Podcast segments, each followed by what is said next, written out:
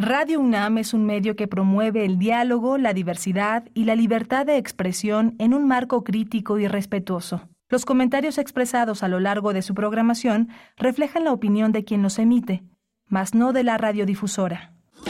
Radio UNAM presenta Primer Movimiento, El Mundo desde la Universidad.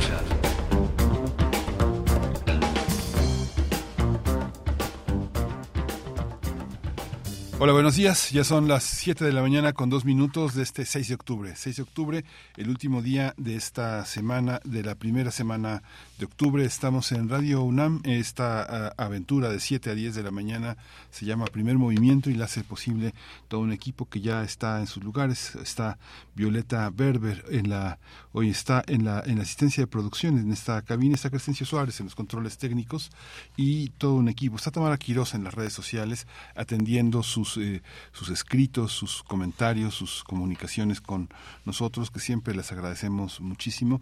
Está, tenemos toda una... Mi compañera Berenice Camacho se presenta la próxima semana, está atendiendo una serie de cuestiones sobre contenidos, sobre visiones de de esta, de esta emisión. Y eh, yo soy Miguel Ángel Quemain. Esta mañana voy a estar toda la mañana con ustedes. Tenemos un menú interesante. Vamos a tener música, como siempre, en la curaduría de la producción. En numerosos curadores están a lo largo de la semana. y Morales, Bruno Bartra. Mucha música a lo largo de la semana.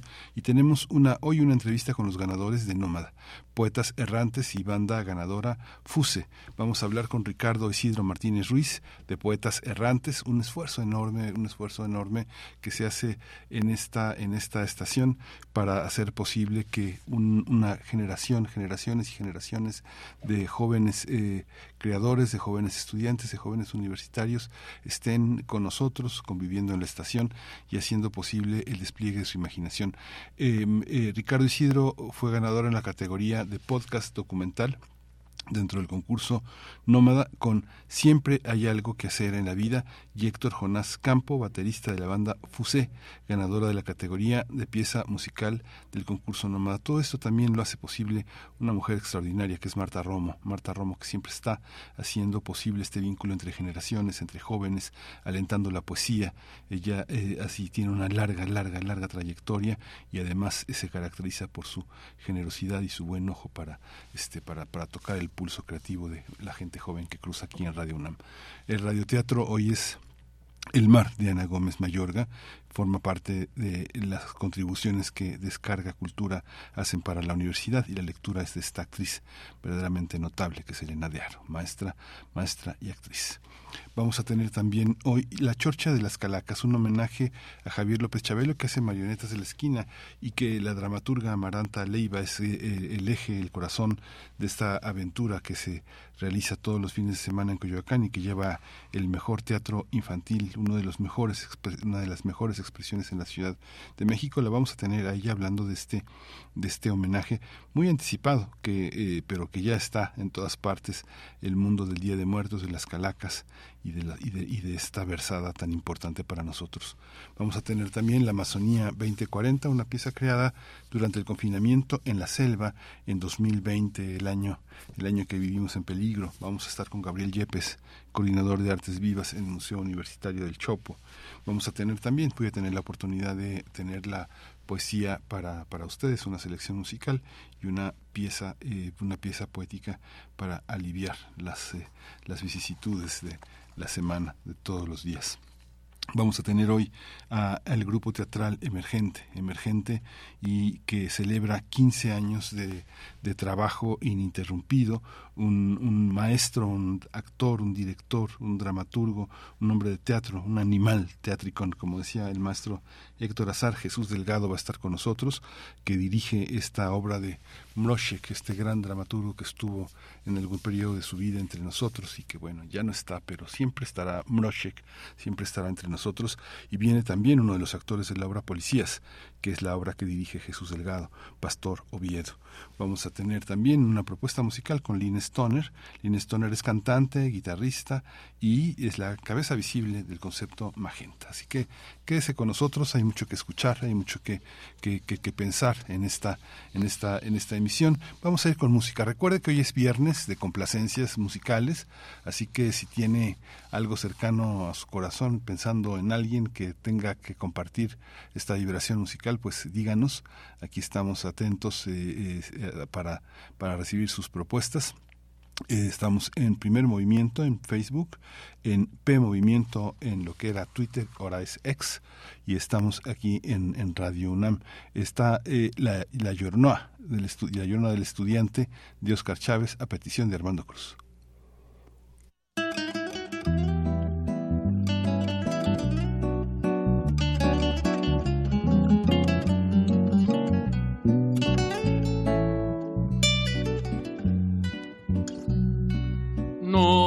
Llaman agitadores, llorona a todos los estudiantes. Nos llaman agitadores, llorona a todos los estudiantes. Resultan muy habladores, llorona, toditos los gobernantes resultan muy habladores, llorona, toditos los gobernantes. Ay de mi llorona, llorona, llorona sin corazón.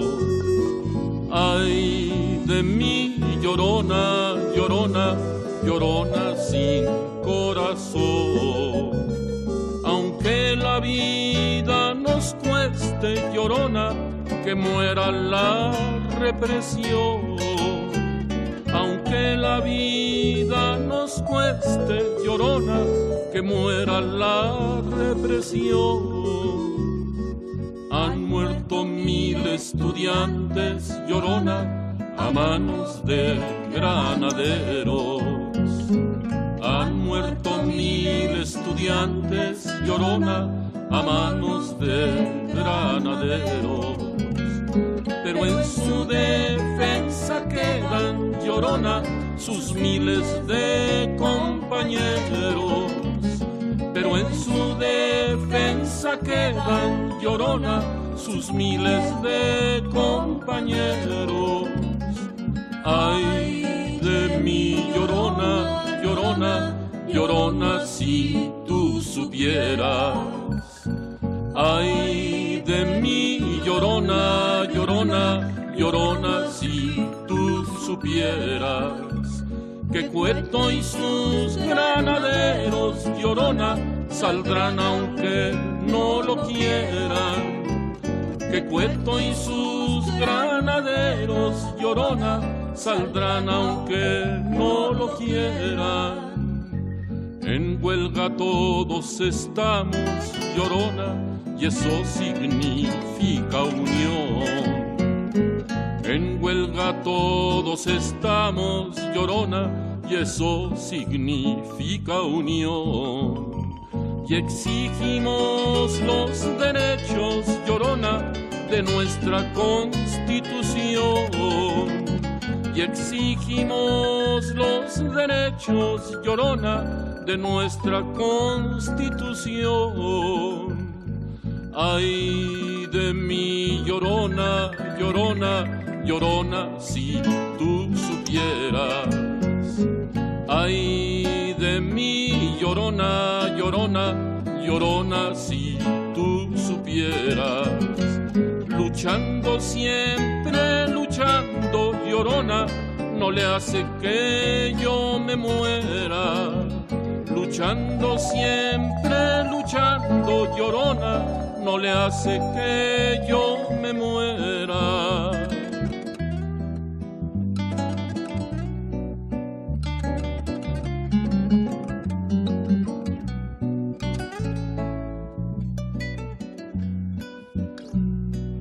Toditos los mexicanos, llorona, debemos de analizar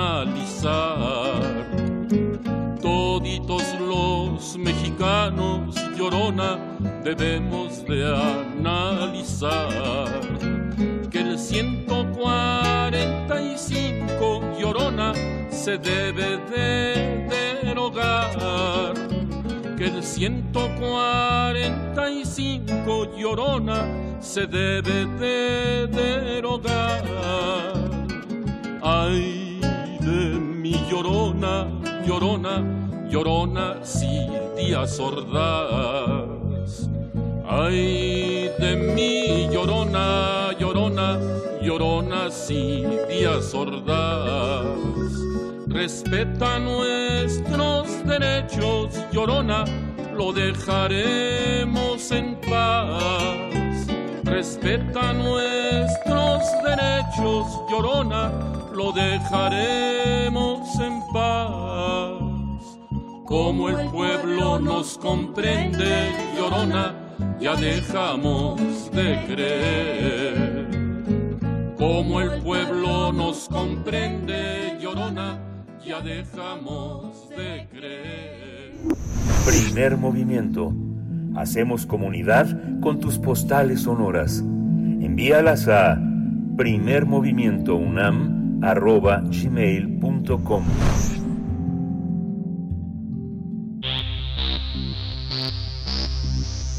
De festivales, ferias y más. Recomendaciones culturales. La red eh, de radios universitarias de México creó Nómada, un concurso de bandas musicales y de podcast documental que convoca a estudiantes de instituciones de educación superior. En este concurso participaron estudiantes de la UAM Radio, la Universidad Autónoma del Estado de México, la Universidad Autónoma de San Luis Potosí, el Instituto Politécnico Nacional, la UNAM, entre muchas otras que forman parte de la red de radios universitarias. Luego de la convocatoria de Nómada a través de las frecuencias universitarias se recibieron canciones originales de bandas universitarias y los trabajos de podcast que, que posteriormente examinó un jurado conformado por profesionales de los medios por parte del IMER, Altavoz Radio y el ILSE. En la categoría del podcast documental participaron estudiantes provenientes de 24 universidades donde la pieza ganadora fue Siempre hay algo que hacer en la vida de Ricardo Isidro Martínez Ruiz, alumno de la UNAM. Por otra parte, en la categoría de pieza musical de Nómada, la banda ganadora fue FUS, que se presenta en el Festival de Sinergia de Radios Universitarios el próximo sábado 7 de octubre en el Centro Nacional de las Artes como parte del cartel. Con la canción Just Feel It, el grupo FUS de la Universidad Autónoma de San Luis Potosí presenta este proyecto musical que inició en febrero de 2021 por Alejandro Cosío y Eric Salazar, donde más tarde se integraron Héctor Jonás y César Ruiz. Pues vamos a conversar con los ganadores de este concurso, Poetas Errantes y la banda Fuse. Y este día están con nosotros, está aquí en la cabina eh, Ricardo Isidro Martínez Ruiz, que forma parte del proyecto Poetas Errantes, que ganó en la categoría de podcast documental dentro del concurso Nómada con siempre, siempre, hay algo que hacer en la vida. Y Héctor, y le doy la bienvenida. Ricardo Isidro, uh, buenos días. Buenos días, Miguel Ángel, y buenos días a quienes amablemente nos escuchan. Muchas gracias, Ricardo. Está también Héctor Jonás Campos, baterista de la banda FIS, ganadora de la categoría de la pieza musical del concurso Nómada. Bienvenido, buenos días. Hola, buenos días, muchas gracias. Pues eh, Ricardo, hay una hay una manera de iniciar el trabajo eh, profesional y pues al parecer eh, del el grupo del que formas parte pues lo inició con el pie derecho porque cayeron cayeron en una radiodifusora que tiene las puertas abiertas para los estudiantes que forman parte de nuestra casa de estudios y eh, el trabajo con una con una mujer con una eh, promotora cultural una gran difusora que es Marta Romo y que forman parte de un trabajo que se llama Poetas Errantes en esta estación y que por ahí los vemos cruzar el estacionamiento rumbo a sus rumbo a sus destinos eh, creativos cuéntanos cómo ha sido este trabajo cómo se generó este podcast y en qué en qué consiste el trabajo por qué concursar en esa categoría. Cuéntanos un poco la experiencia. Claro, em, pues el trabajo de Poetas Errantes lleva, lleva ya, diría, más de cinco años. 238 cápsulas transmitidas por esta misma frecuencia en el programa de Prisma RU con Deyanira Morán. Y ¿por qué concursar en esa categoría? La verdad es que eh, no, no somos muy asiduos a los concursos. En esta ocasión creo que vimos la oportunidad, creo que sirvió que, que fuera la red universitaria de radiodifusoras la que lanzara la convocatoria porque pues nos llegó. Teníamos ese programa que realmente no diseñamos, no, no pensamos, no creamos para el concurso, sino para una participación más de cada martes. Y, y lo mandamos, pegó, ¿no? Y efectivamente, como dices, creo que con el pie derecho el proyecto, que ya lleva mucho tiempo, y también con el pie derecho en esta, en esta entrada a los concursos. que este, ¿Qué características? No es el primer concurso de Nómada. ¿Qué, qué, qué hay? ¿Qué es lo que se puede ver y cómo, cómo el trabajo que hicieron contrasta con o se complementa o está en la línea de Nómada? ¿Qué es, qué es, qué es, qué es Nómada y qué hay además de el trabajo que ustedes hicieron y cómo se inscribe? Pues en realidad nosotros, mm, yo, yo francamente no podría hablarte demasiado respecto a Nómada. Mm, este año que concursamos también, al menos para mí, eh, apareció por primera vez en el panorama. Antes, la verdad, no lo tenía. Eh, pero poco a poco me he dado cuenta a partir de del contacto con, con, diversas radiodifusoras a nivel nacional lo grande que es lo grande que es este proyecto de Nómada el día de hoy mismo tenemos una entrevista con la radio de Colima, eh, tenemos una con la radio de Veracruz, mis compañeros estuvieron ayer en, en, Chapingo, entonces en realidad Nómada me parece que sí es una, es una plataforma que, que, permite a, a, los jóvenes eh, universitarios presentar sus trabajos y que estos realmente lleguen a muchos más lados, porque en el caso de Poetas Errantes, pues ya te digo, son 238 cápsulas que sin embargo se han transmitido solamente aquí en, en, Radio UNAM, ¿no? el espacio abierto que siempre agradecemos y que nunca nos cansaremos de agradecer. Pero esta sí es una oportunidad para que, para que otras personas en otras radiodifusores y en otras latitudes pues puedan escuchar, puedan escuchar nuestro trabajo. Es una, es esta, esta visión de esta plataforma de las radios universitarias. ¿Cómo, en primer lugar, ¿qué les dijeron cuando premiaron el trabajo? ¿Por qué, ¿Por qué lo premiaron? El jurado tiene una opinión siempre que dice, bueno, este es muy creativo, es muy divertido, este contribuye a la historia nacional, este tipo de cosas que dicen los jurados. ¿Qué dijeron de ustedes? En, la premiación oficial es hasta el día de mañana, en el CENART. Eh, en el correo que, que nos enviaron informándonos que, que éramos ganadores, además de que hicieron una transmisión, hicieron una transmisión vía, vía Facebook la verdad no tuve yo la oportunidad de, ver la transmisión y, en el correo pues no decía mucho más, más que habíamos sido ganadores y, la cita es el día de mañana en el CENART donde tengo entendido que, que, vamos a estar en el escenario. Eh, supongo que habrá la lectura del, del veredicto, ¿no? Se, se, la, se le dará lectura y, y entonces ahí estará. Entonces, eso. Y cuéntanos, Héctor Jonás Campos, eh, en, el caso de la música, un poco en el mismo sentido de las preguntas que le planteó a Ricardo Isidro, cómo, cómo, se, cómo se decidió FUS de... ¿Se pronuncia así? ¿Es FU o, o FUSE o FUS? ¿Cómo se escribe F-U-Z-E con acento al final? ¿Cómo se pronuncia?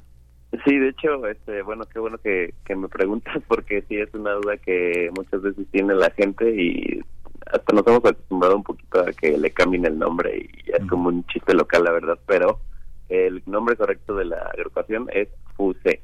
FUSE, ok. Y tú eres el, y tú eres el, tú eres el baterista. ¿Cuántas personas este conforman el, el grupo?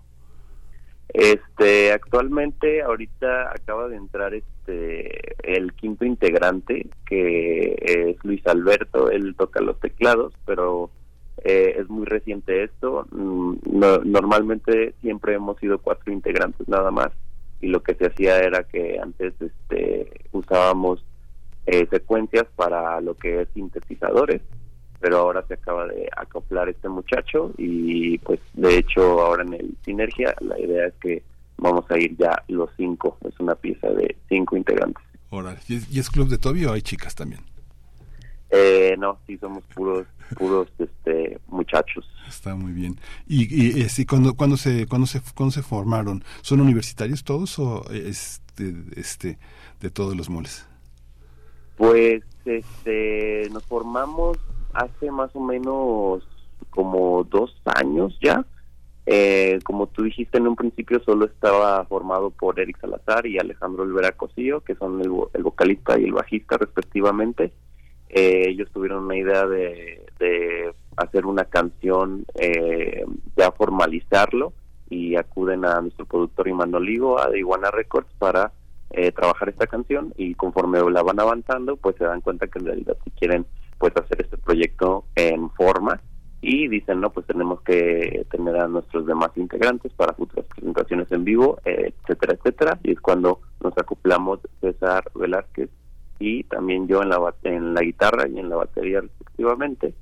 Y este, eh, ahorita pues se podría decir que ya tenemos como el año y medio eh, haciendo, siendo como esta agrupación ya firme que, que, toca en vivo, que ya producen este eh, juntos y componen y demás. ¿Y por qué entrar a las redes universitarias y no entrar este a lo comercial? ¿Qué es lo que da, qué es lo que ilusiona de las redes universitarias?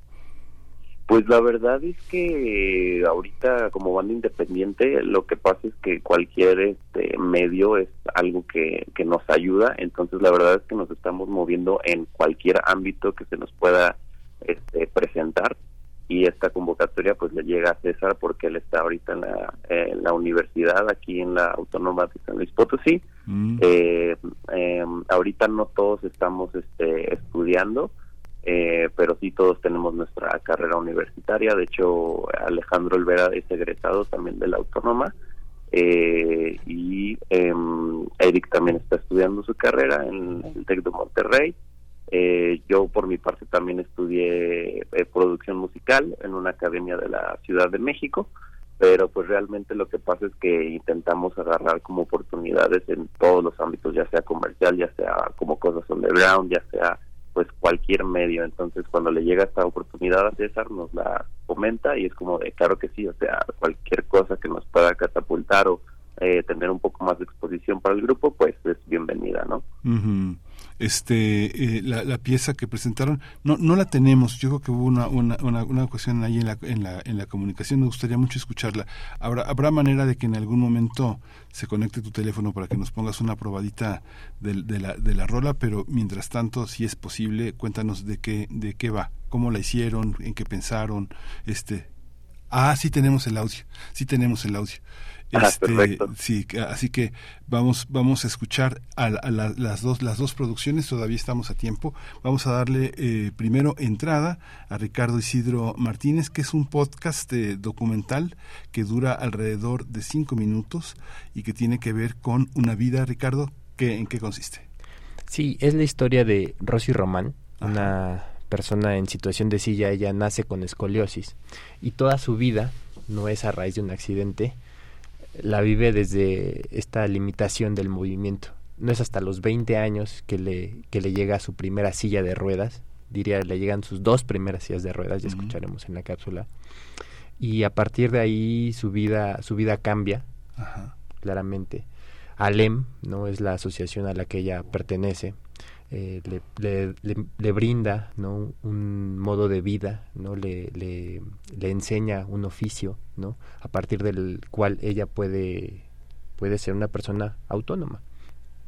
Entonces, de eso va la cápsula y, y aunque la silla le llega hasta los 20 años, el mensaje creo que es claro, nos va a quedar claro, pero con silla o sin silla, la, la, la visión que tiene Rosy siempre es de que siempre hay algo que hacer en la vida.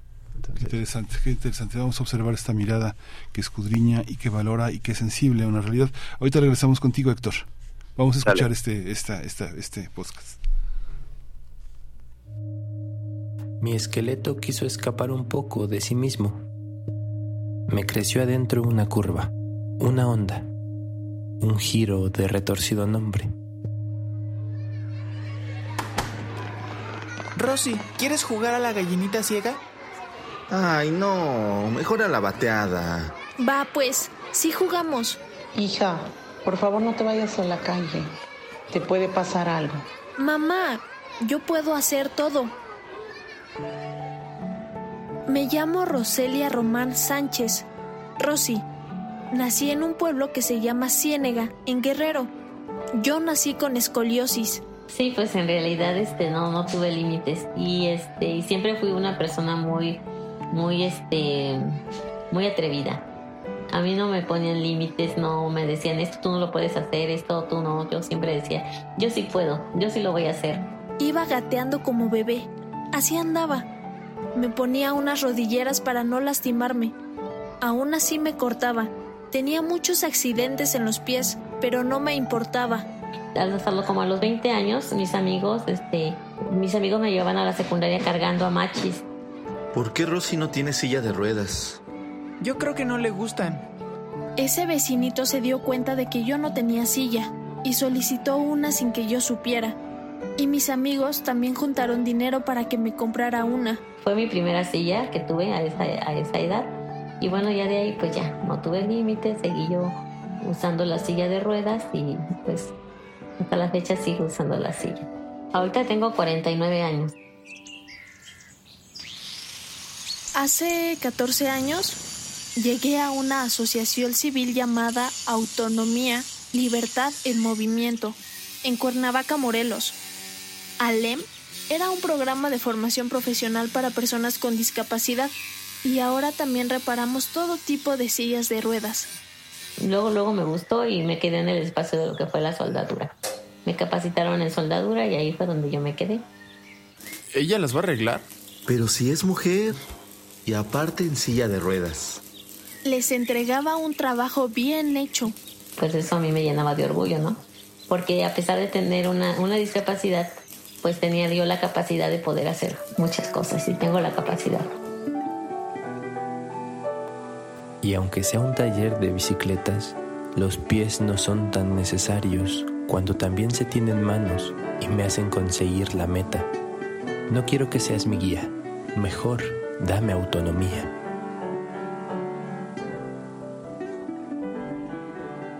Hoy no solo las reparo, las personalizo, porque la silla de ruedas es una extensión de la identidad. Me siento orgullosa de tener un empleo de tiempo completo, con paga justa y que me permite solventar mis gastos sin tener que pedir ayuda. Soy independiente. Pues decirles a las personas que nos escuchan y que están en situación de silla o de alguna discapacidad que no se limiten, que siempre le pongan ganas, porque siempre hay algo que hacer en la vida.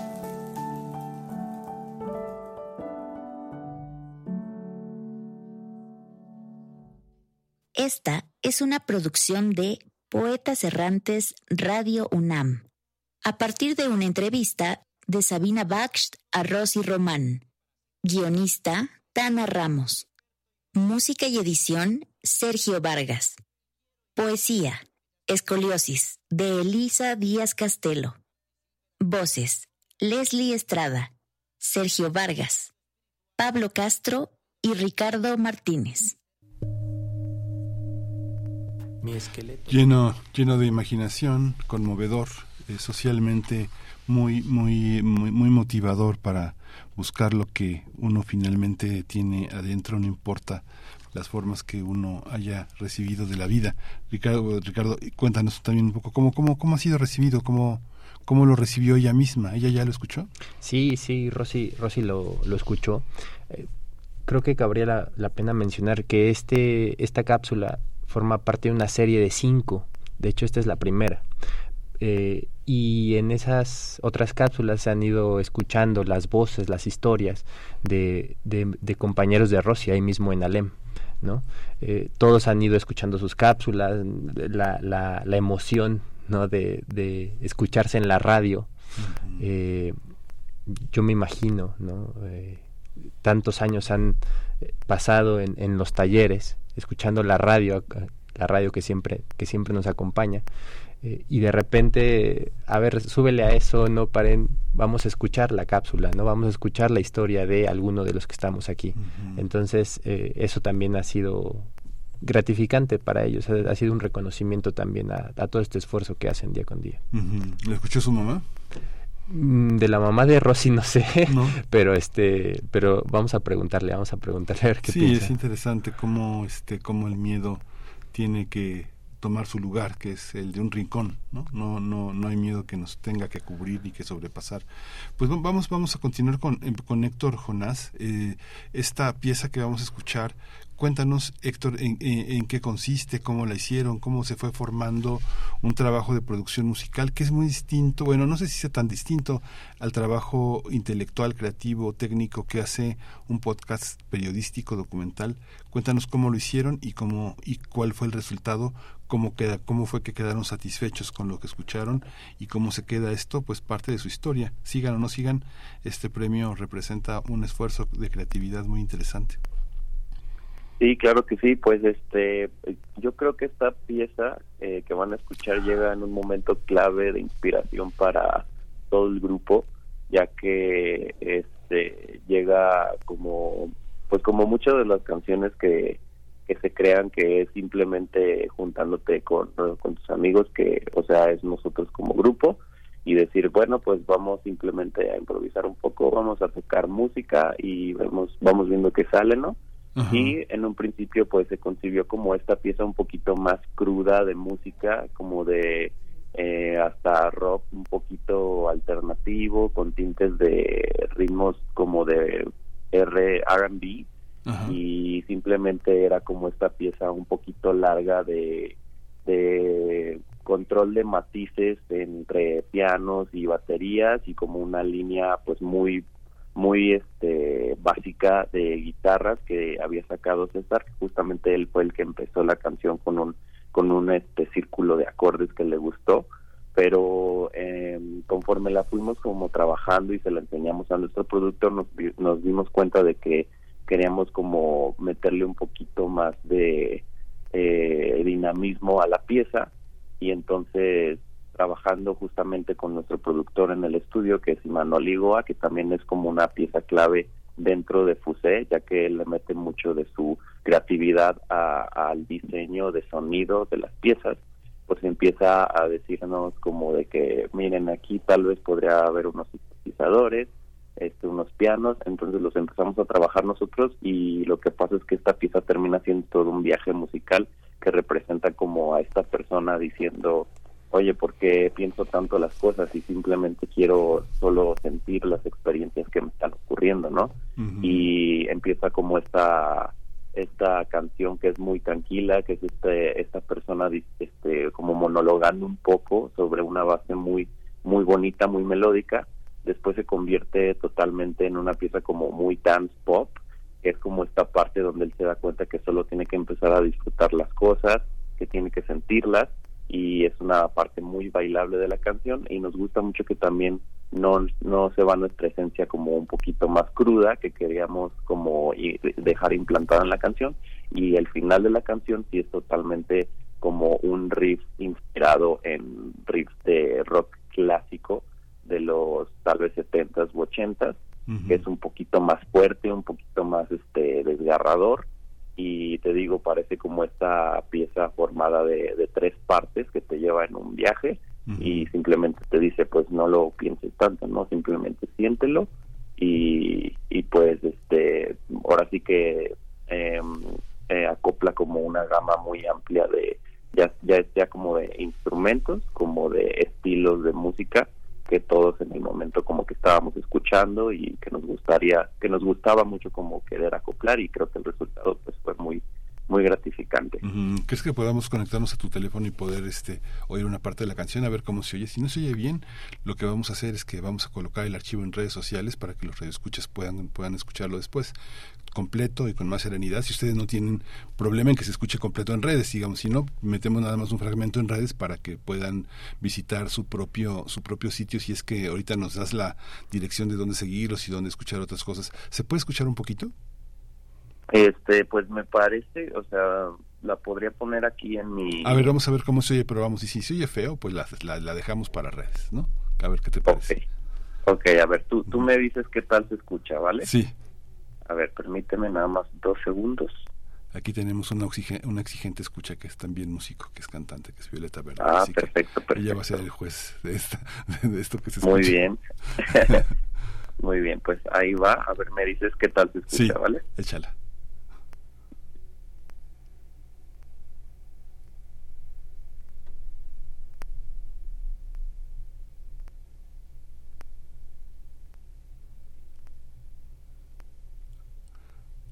Nos, nos está escuchando. ¿Sí se escucha? No, no se escuchó, no se escuchó. Vamos, vamos, vamos a dejarla a ver, a ver cómo, cómo, cómo hacemos después para escucharla. La vamos a poner en una de nuestras complacencias. Si ahorita, ahorita te damos un, un este, un correo para que nos la envíes y la vamos a poner dentro de las complacencias y la vamos a escuchar este en el programa. Pero un poco a los dos, eh, lo que ustedes están haciendo, eh, Ricardo, ¿es periodismo? ¿El documental radiofónico, el podcast, es periodismo?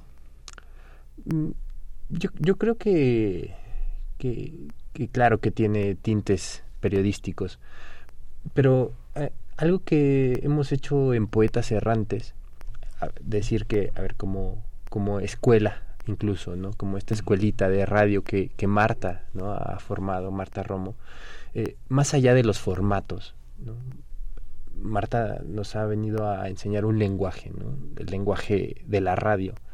Y, y todas, todas las todas las cápsulas que hemos hecho a partir de eso tienen que ver con, con cada uno de nosotros, tiene que ver con el grupo, tiene que ver con lo que nos pasa en la vida, tiene que ver con lo que nos ha pasado en la radio. Eh, y, entonces eso lo comunicamos, eso que nos pasa, eso que nos mueve, lo comunicamos a través de estas, de estas herramientas, ¿no? de este nuevo lenguaje que hemos ido aprendiendo durante este tiempo. Y entonces así como esta cápsula, ¿no? sale, sale la, convocatoria y, decimos, bueno, yo creo que puede, ¿no? Puede entrar como un podcast documental porque tiene tintes, ¿no? Eh, tiene tintes eh, de, documental. Eh, yo creo que así son todas nuestras, todas nuestras cápsulas. Tiene, tiene algo de periodismo, sí, quizás la visión muy, muy personal sobre una sola persona, más allá de... Es decir, poner la mirada en, en la historia personal de alguien, eh, pues quizás, quizás el, el periodismo del que estamos más, más acostumbrados, más habituados, pues lo hace solamente si ese alguien no es más o menos relevante, podríamos decir, ¿no? Y, y creo que lo más valioso que, que nosotros podríamos tener es que, que ponemos la mirada, ¿no? En, en, no voy a decir que en todos, pero que sí en cualquiera puede ser, porque cualquiera tiene algo relevante dentro de sí, ¿no? Y eso me parece que eh, eso relevante no nada más es relevante para esa persona y para su familia o para sus para la gente más más cercana, sino es la sensibilidad y es la humanidad la que es ahí.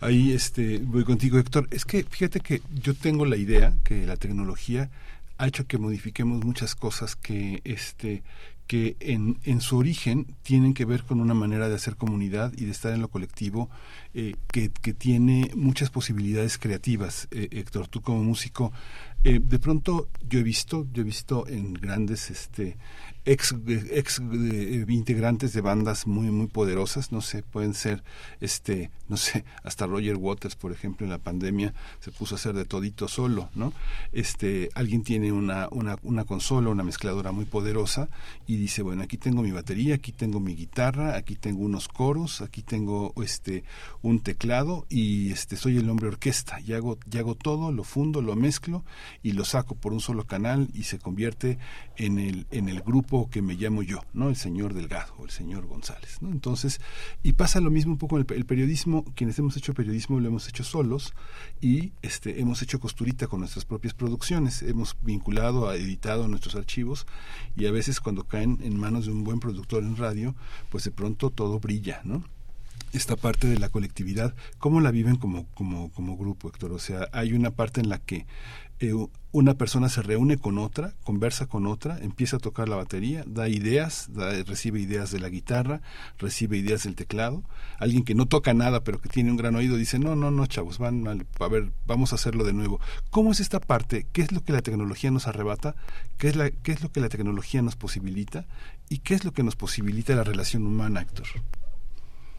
Sí, pues justamente en esta canción siento que se sintió mucho como ese impacto que tú dices de la tecnología, porque justamente es la que más sonidos, este, ahora sí que electrónicos, eh, eh, como que como que tiene en, en cuanto a elementos musicales. Y justamente pues el proceso creativo para hacer una canción actualmente siento que es algo muy bonito porque justamente pues sabes que cada cabeza es un mundo y que cada cabeza también como que tiene como sus diferentes este pros y contras en cuanto a cómo le gustan ciertas cosas, cómo trabaja como el proceso musical. Y como grupo es como muy bonito llegar a un ensayo y lo que pasa es que simplemente alguien dice, no, pues yo tengo esta idea que tal vez involucra o no algún este sampleo de la computadora o tal vez simplemente es eh, yo tocando este riff o yo tocando este este ritmo y entre todos se van complementando. También cada quien tiene como que sus fortalezas y, y debilidades y cada quien como que trae algo bueno y nuevo a la mesa. Y justamente ahora en estos tiempos lo que pasa mucho es que también ya muchos grupos independientes optan más por producirse solos y qué significa esto que ya todos tienen que tener como cierto conocimiento previo de cómo es producir su propio instrumento, cómo es grabarlo, cómo es este capturar su sonido, cómo es editarlo, cómo quieren que suene y todo eso pues engloba mucho el tú qué tipo de de instrumento, hasta qué marca, hasta qué cosas usas para poder capturar todo esto y es lo bonito de también de que cada quien eh, puede llegar y decir no pues yo ah, fíjense que descubrí que puedo ampliar esto o puedo usar un instrumento virtual para enriquecer un poquito esta parte de la canción o también puedo simplemente descubrir algo eh, teóricamente en la música y creo que esto nos puede funcionar de esta manera. Yo, yo la verdad siempre he optado por querer ver las cosas buenas que nos deja la tecnología, porque impedimentos, pues, este, simplemente yo creo que más bien son como limitantes de lo que crees tú o no puedes hacer. Y pues la tecnología es algo que llegó para quedarse y es algo que ves todos los días ahora con música electrónica, con sampleos, y es algo que pasa ya desde varias décadas en la música y en todos los ámbitos eh, artísticos, ¿no? Entonces, pues es muy padre esta, esta como forma de, de poder acoplar esta tecnología y usarla a tu favor, no, no nada más para componer, sino también para eh, meterle mercadotecnia a tu canción, para darle sonidos frescos, etcétera, etcétera. Sí, pues muchísimas gracias, Héctor. Yo veía, yo veía los Rolling Stones que septuagenarios y todo amenazados con la pandemia hicieron su Ghosting de Ghost Town. Este, eh, Londres estaba vacío, pero ellos estaban unidos, eh, eh, este, con todo el miedo que tenían estos hombres ya mayores, con todo y que parece que son muy sanos a la pandemia. Ahí estaban haciendo comunidad. ¿Dónde lo seguimos, este, Héctor? Sí, claro que sí. Pues, este, nos pueden seguir en redes sociales, en Instagram como We Are fu.c, en Facebook como FUSE, así nuestro nombre como tal. Eh, también nos pueden seguir en TikTok de la misma manera, wearefu.c. Y eh, me parece que en Twitter.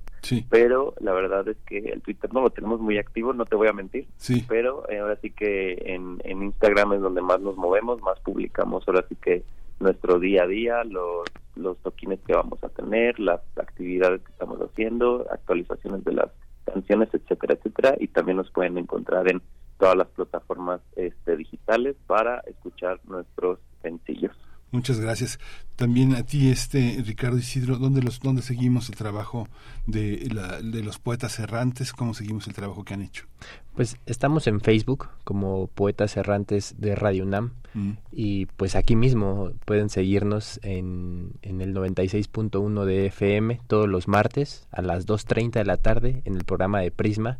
Presentamos una cápsula original original en el guion, original muchas veces en la música también, y siempre, y siempre con, con algo que, que, que nos mueve en lo más profundo a cada uno de nosotros. Muchas gracias. Vamos a despedirnos con la rola de Just Feel It, la, la rola de Fuse, que ganó el, en el concurso eh, en la categoría de pieza musical en Nómada. Muchas gracias a los dos. Vamos con Just Feel It.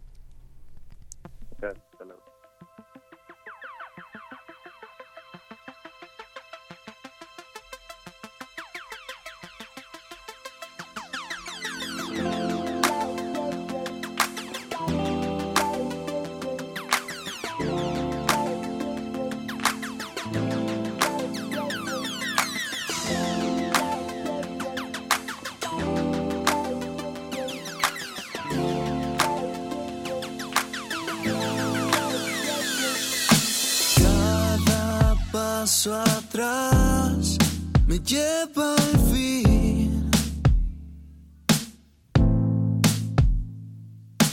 Otra vida así, ¿por qué?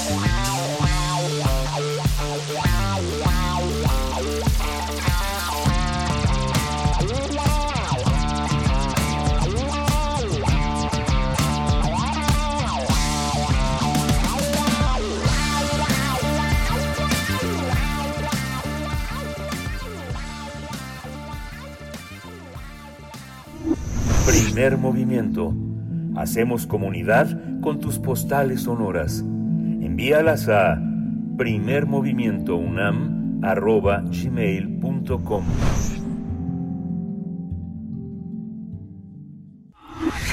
Cuando cuentes cuentos, recuerda los de primer movimiento. Vamos a nuestro radioteatro, un radioteatro en la voz, en la lectura de experta de Elena de Aro, que forma parte del esfuerzo de descarga cultura, El Mar. El Mar de Ana de Gómez Mayorga es lo que vamos a escuchar. Vamos a ello. Descarga Cultura. Punto UNAM.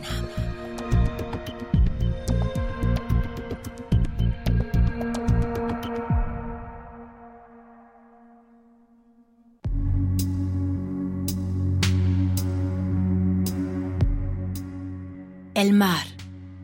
Ana Gómez de Mayorga.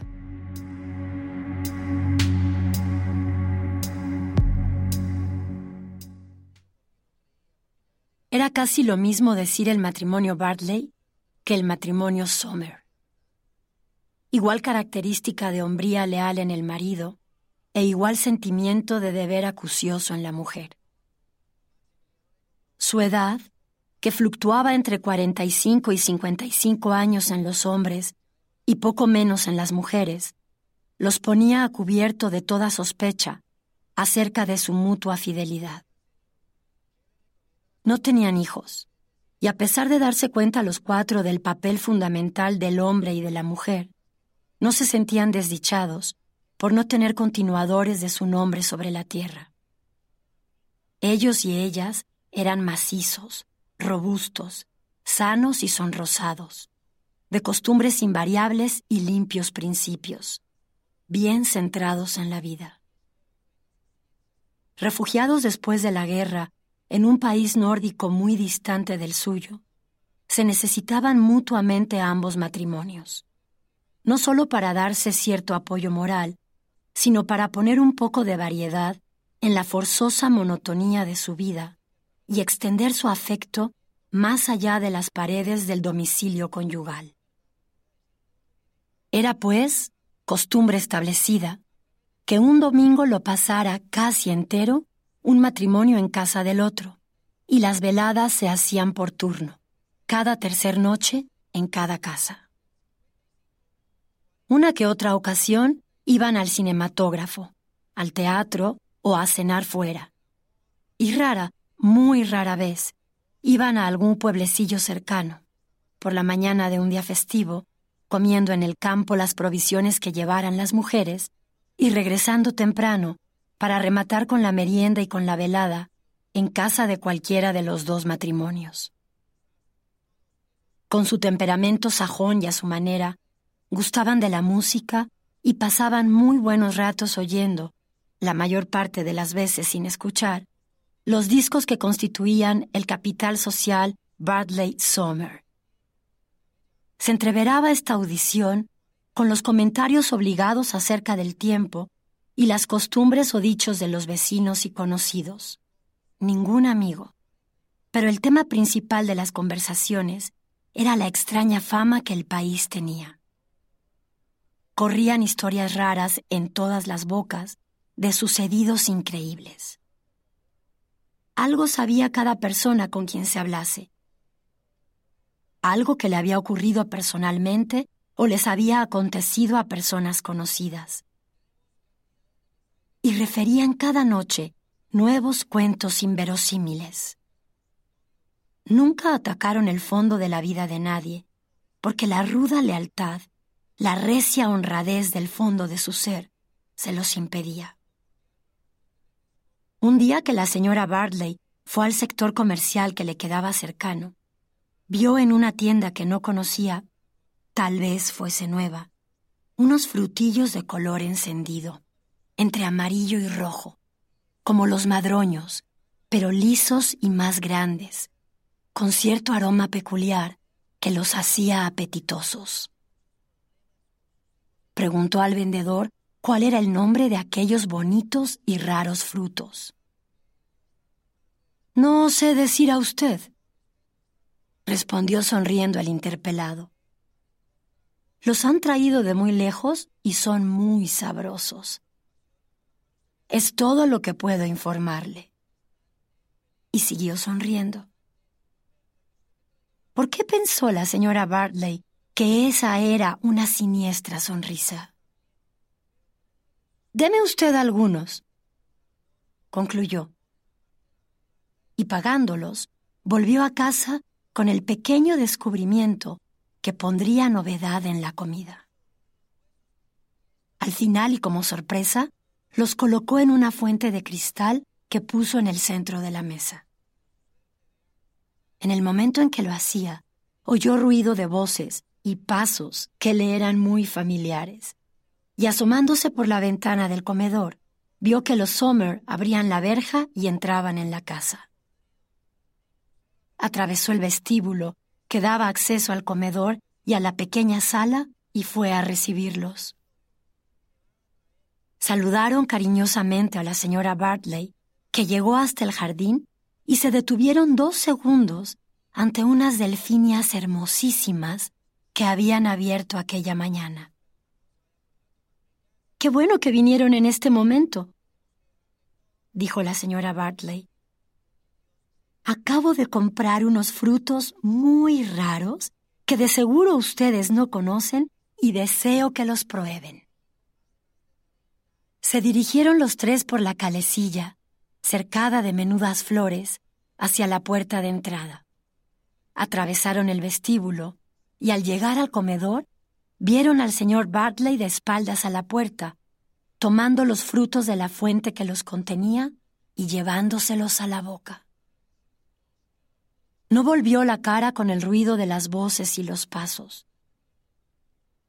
Los visitantes le dijeron riendo, No vaya usted a dejarnos sin probar esos frutos maravillosos. Entonces volvió lentamente la cabeza y cuando mostró la cara ante los tres, a plena luz, vieron con mortal espanto que no era él. Estaba cambiado. Era otro ser absolutamente distinto. Cetrino, enjuto, con nariz de pico de águila y ojos de sombrío mirar.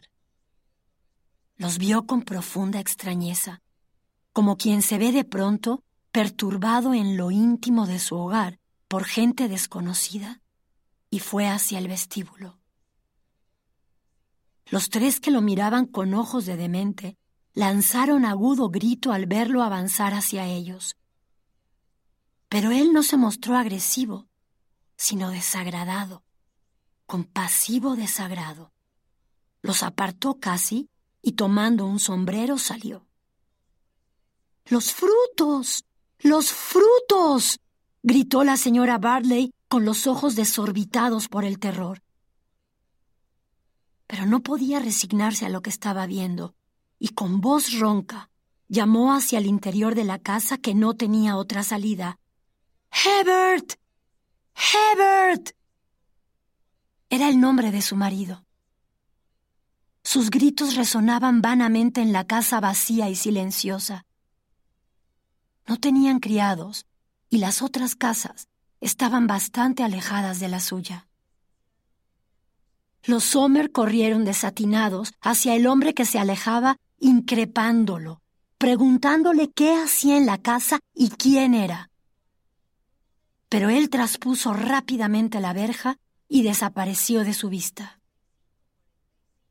Volvieron hacia la señora Bartley para confortarla e impedir que perdiera la razón. Pero cuando giraron en redondo y atravesaron el vestíbulo para entrar en el comedor, la señora Bartley no estaba en él, y en la pared del fondo que fue cerrada y maciza, vieron una ventana, una ancha ventana que daba hacia el mar, un mar azul, tranquilo, ilimitado y misterioso, que invitaba a llegar hasta él.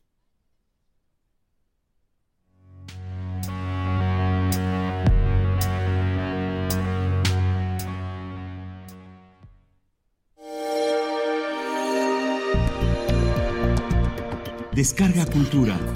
Punto UNAM.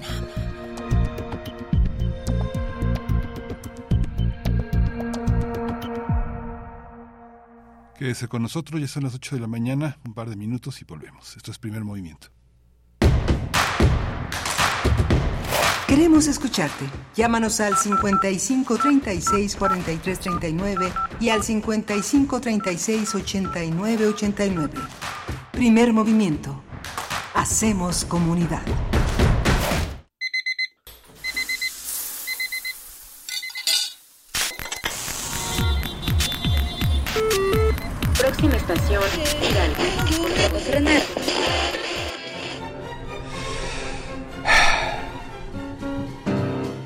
...96.1 de frecuencia modulada...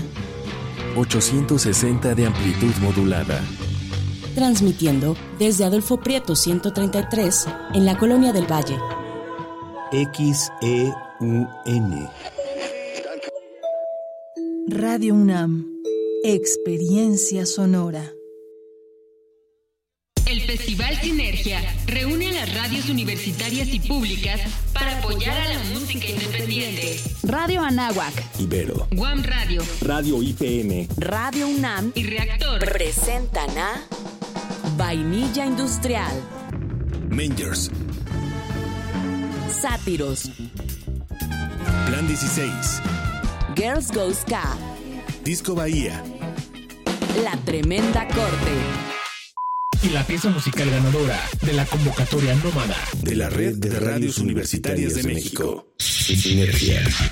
Sábado 7 de octubre, de 11 de la mañana a 8 de la noche. Gana tus boletos en la programación de las radios participantes. Sinergia. El impulso vital que nos identifica, nos une y nos transforma. Sinergia. Sigue la transmisión en Radio UNAM por el 96.1 de FM el sábado 7 de octubre a partir de las 5 de la tarde. Para tener el México que queremos hay que decidir. Y para poder decidir debemos participar. Recuerda que si cambiaste de domicilio, ahora puedes formar parte de las decisiones de tu nueva comunidad. No olvides actualizar tu INE. Tienes hasta el 22 de enero. Haz tu cita en Inetel 800-433-2000 o en INE.mx. En estas elecciones, con mi INE, participo. INE. El fentanilo es una de las drogas más peligrosas que puedes probar. Es muy difícil detectarlo. No tiene olor ni sabor. Te lo pueden ofrecer en polvo blanco, pastillas o aplicado en pequeños pedazos de papel. También lo mezclan con gotas para los ojos o aerosol nasal o lo añaden a dulces o golosinas. Por eso, cuando te ofrezcan cualquier sustancia, la que sea, nunca aceptes. Si te drogas, te dañas. La felicidad que necesitas está en ti, con tu familia, tus amigos y la comunidad. Secretaría de Educación Pública. Gobierno de México.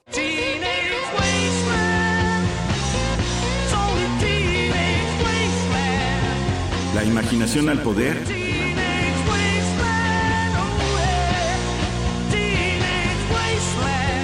Cuando el rock dominaba el mundo.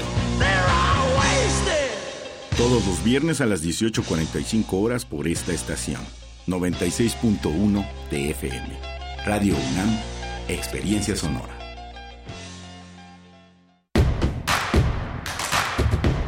Síguenos en redes sociales. Encuéntranos en Facebook como Primer Movimiento y en Twitter como arroba PMovimiento. Hagamos comunidad.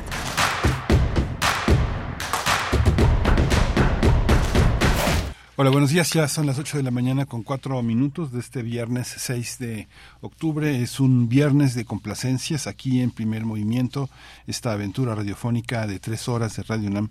Que no baje, que crezca, que crezca a cuatro horas. ¿Qué opinan? ¿Que nos vamos a cuatro horas o, o no? Violeta no, no, no, dos no, dos no. Este queda queda poquito para para para ocupar toda la gama de personas que andan desde muy temprano este con nuestro resumen de noticias, con las aportaciones de Jorge Arturo Brennan, con todo este panorama de, de verdad, no porque estemos aquí, pero eh, para lo que uno escucha en las mañanas, Radio UNAM verdaderamente es una, una propuesta muy, muy interesante, muy ecuménica, muy incluyente para todos. Y eh, todo lo que hacemos aquí en Primer Movimiento, pues es para ustedes, una forma de hacer comunidad desde la radio universitaria. Hoy está Violeta Berber haciéndose cargo eh, eh, de este de este circo. Vamos a oír vamos a oír circo en la poesía de Álvaro Mutis y vamos a oír circo en la avenida en la, con la maldita vecindad hoy en la poesía necesaria. Pero antes de la poesía necesaria, que eso es a las nueve de la mañana, al filo de las nueve de la mañana, déjenme decirles que está Crescencio Suárez en la el control de la cabina ya este bien bien armado, bien cobijado con nuestros ingenieros de, de la estación haciendo posible que la transmisión vaya a buen puerto. Y en la producción ejecutiva Rodrigo Aguilar, en la asistencia de producción Violeta Berber, Tamara Quirós en las redes sociales haciendo un puente con todos ustedes que allá afuera a través de, eh, de, de, la, de, la, de, la, de la comunicación que se genera en las redes sociales nos dan sus peticiones para este viernes de complacencias musicales. También eh, nos hace falta aquí Berenice Camacho, pero este el martes estará de regreso con una con una bien bien este bien armada con una serie de contenidos muy muy interesantes como siempre Berenice Camacho. Yo soy Miguel Ángel Quemain y vamos a tener una hora muy interesante que agradecemos a la radio Nicolaita también que hace posible enlazarnos como todos los días de 8 a 9 de la mañana en sus frecuencias. Vamos a tener La Chorcha de las Calacas, un homenaje a Javier López Chabelo con Amaranta Leiva, dramaturga, dramaturga, titiritera, actriz, una mujer de teatro que impulsa un teatro infantil de calidad allá en Coyoacán en la Ciudad de México. Vamos a tener la presencia de Amazonia 2040, una pieza que se creó durante el confinamiento de la selva en 2020, el año, un año difícil para todos nosotros en el mundo, con Gabriel Yepes, que coordina Artes Vivas en el Museo Universitario del Chopo. Así que bueno, ese es el panorama. Como les decía, la poesía necesaria, la voz de Álvaro Mutis, que está en su centenario. Esta semana presentamos un, una, un trabajo especial alrededor de la poesía, de la obra, del pensamiento de Álvaro Mutis. Y hoy también recordamos a este gran escritor colombiano, mexicano, por naturalización.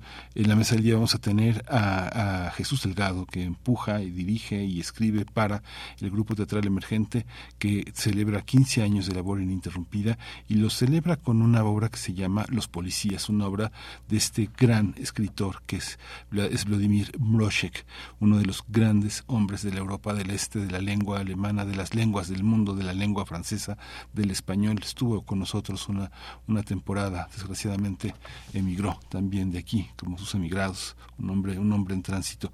Va a acompañarse de Jesús Delgado, de uno de sus actores, uno de sus actores fundamentales en Policías, Pastor Oviedo.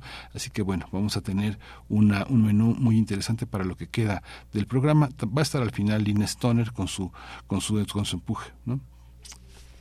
Ajá. Este. Sí, me están dando unas instrucciones por el micrófono que ustedes no oyen, pero les voy a decir que vamos a, hoy, vamos a regalar unos boletos que son resultado de esta colaboración que sostenemos con eh, el eh, con, el mundo de Coyoacán, que es, eh, está la, con la tacha y la flaca, que vamos a tener una los primeros tres que comenten con su nombre que quieren pase van a tener boletos para la tacha y la flaca. Este es un trabajo que, que se ha hecho en el bar El Vicio, es un trabajo de cabaret, es parte de un universo que hemos conversado muchas veces aquí, que forma parte de una, un, un, trabajo que las reinas chulas han hecho a lo largo de muchos años y que este viernes tenemos la oportunidad de pasarla bien, de divertirnos, de este de, de, estar en un espacio que bueno verdaderamente es muy muy rico para, para toda la gente que ama el teatro. Así que este ya saben hay que poner nada más eh, hay que poner nada más este esta leyenda y la tacha y la flaca los esperan en la noche en Coyoacán. Tres espacios para para ustedes vamos a ir con nuestra nota nacional.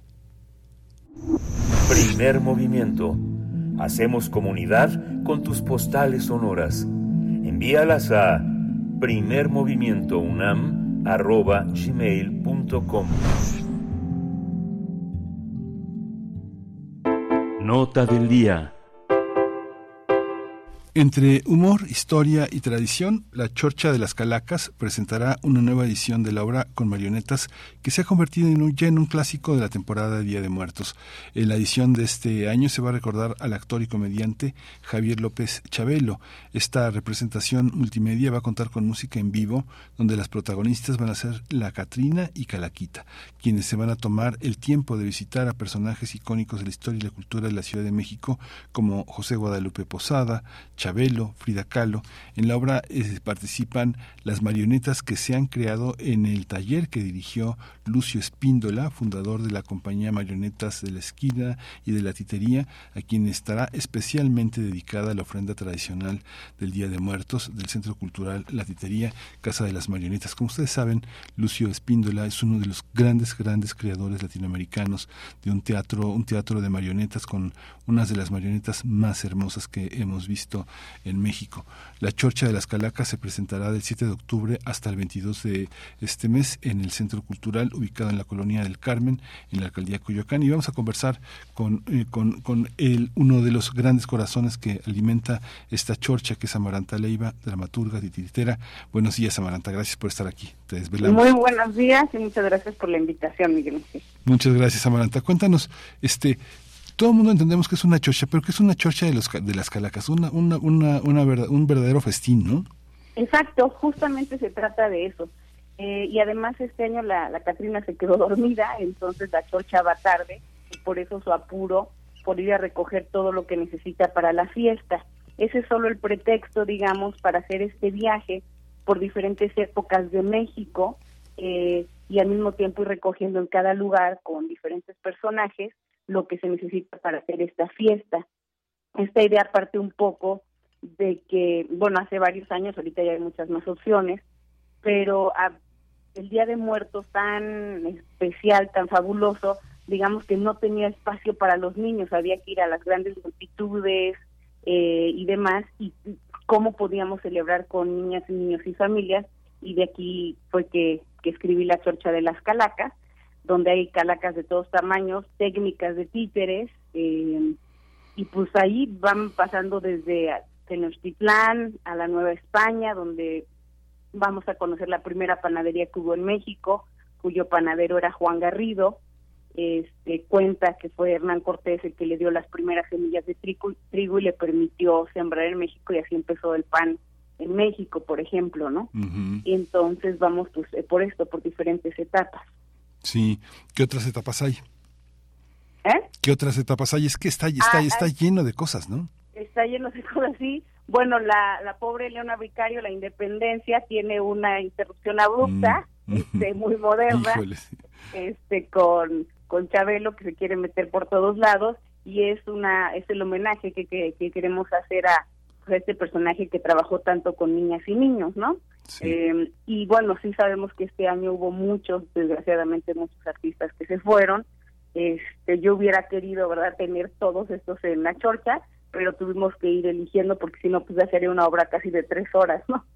Claro. Este, Es que lo que pasa, lo que pasa es que bueno, es, es muy importante que el teatro, que es lo que nos hace, digamos, yo, yo creo firmemente que este tenemos que ir al teatro y tenemos que ver el teatro porque sí pienso que es la, la, la gran poesía social para entender qué es lo que estamos eh, pensando, qué es lo que estamos sintiendo, los dramaturgos, los eh, actores, la gente que dirige el teatro, es como, es, es, es el otro lado del, del periodismo y de la actualidad, es, otra, es otro tipo de actualidad, es como la actualidad, la, la actualidad del espíritu, lo que nos mueve todos los días y lo que reconocemos. Nos han hecho creer que es la televisión, pero yo creo que en la profundidad más, eh, más profunda del ser, ¿no?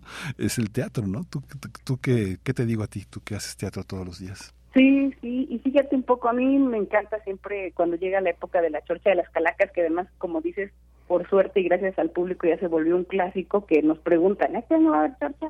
¿Este año va a haber chorcha?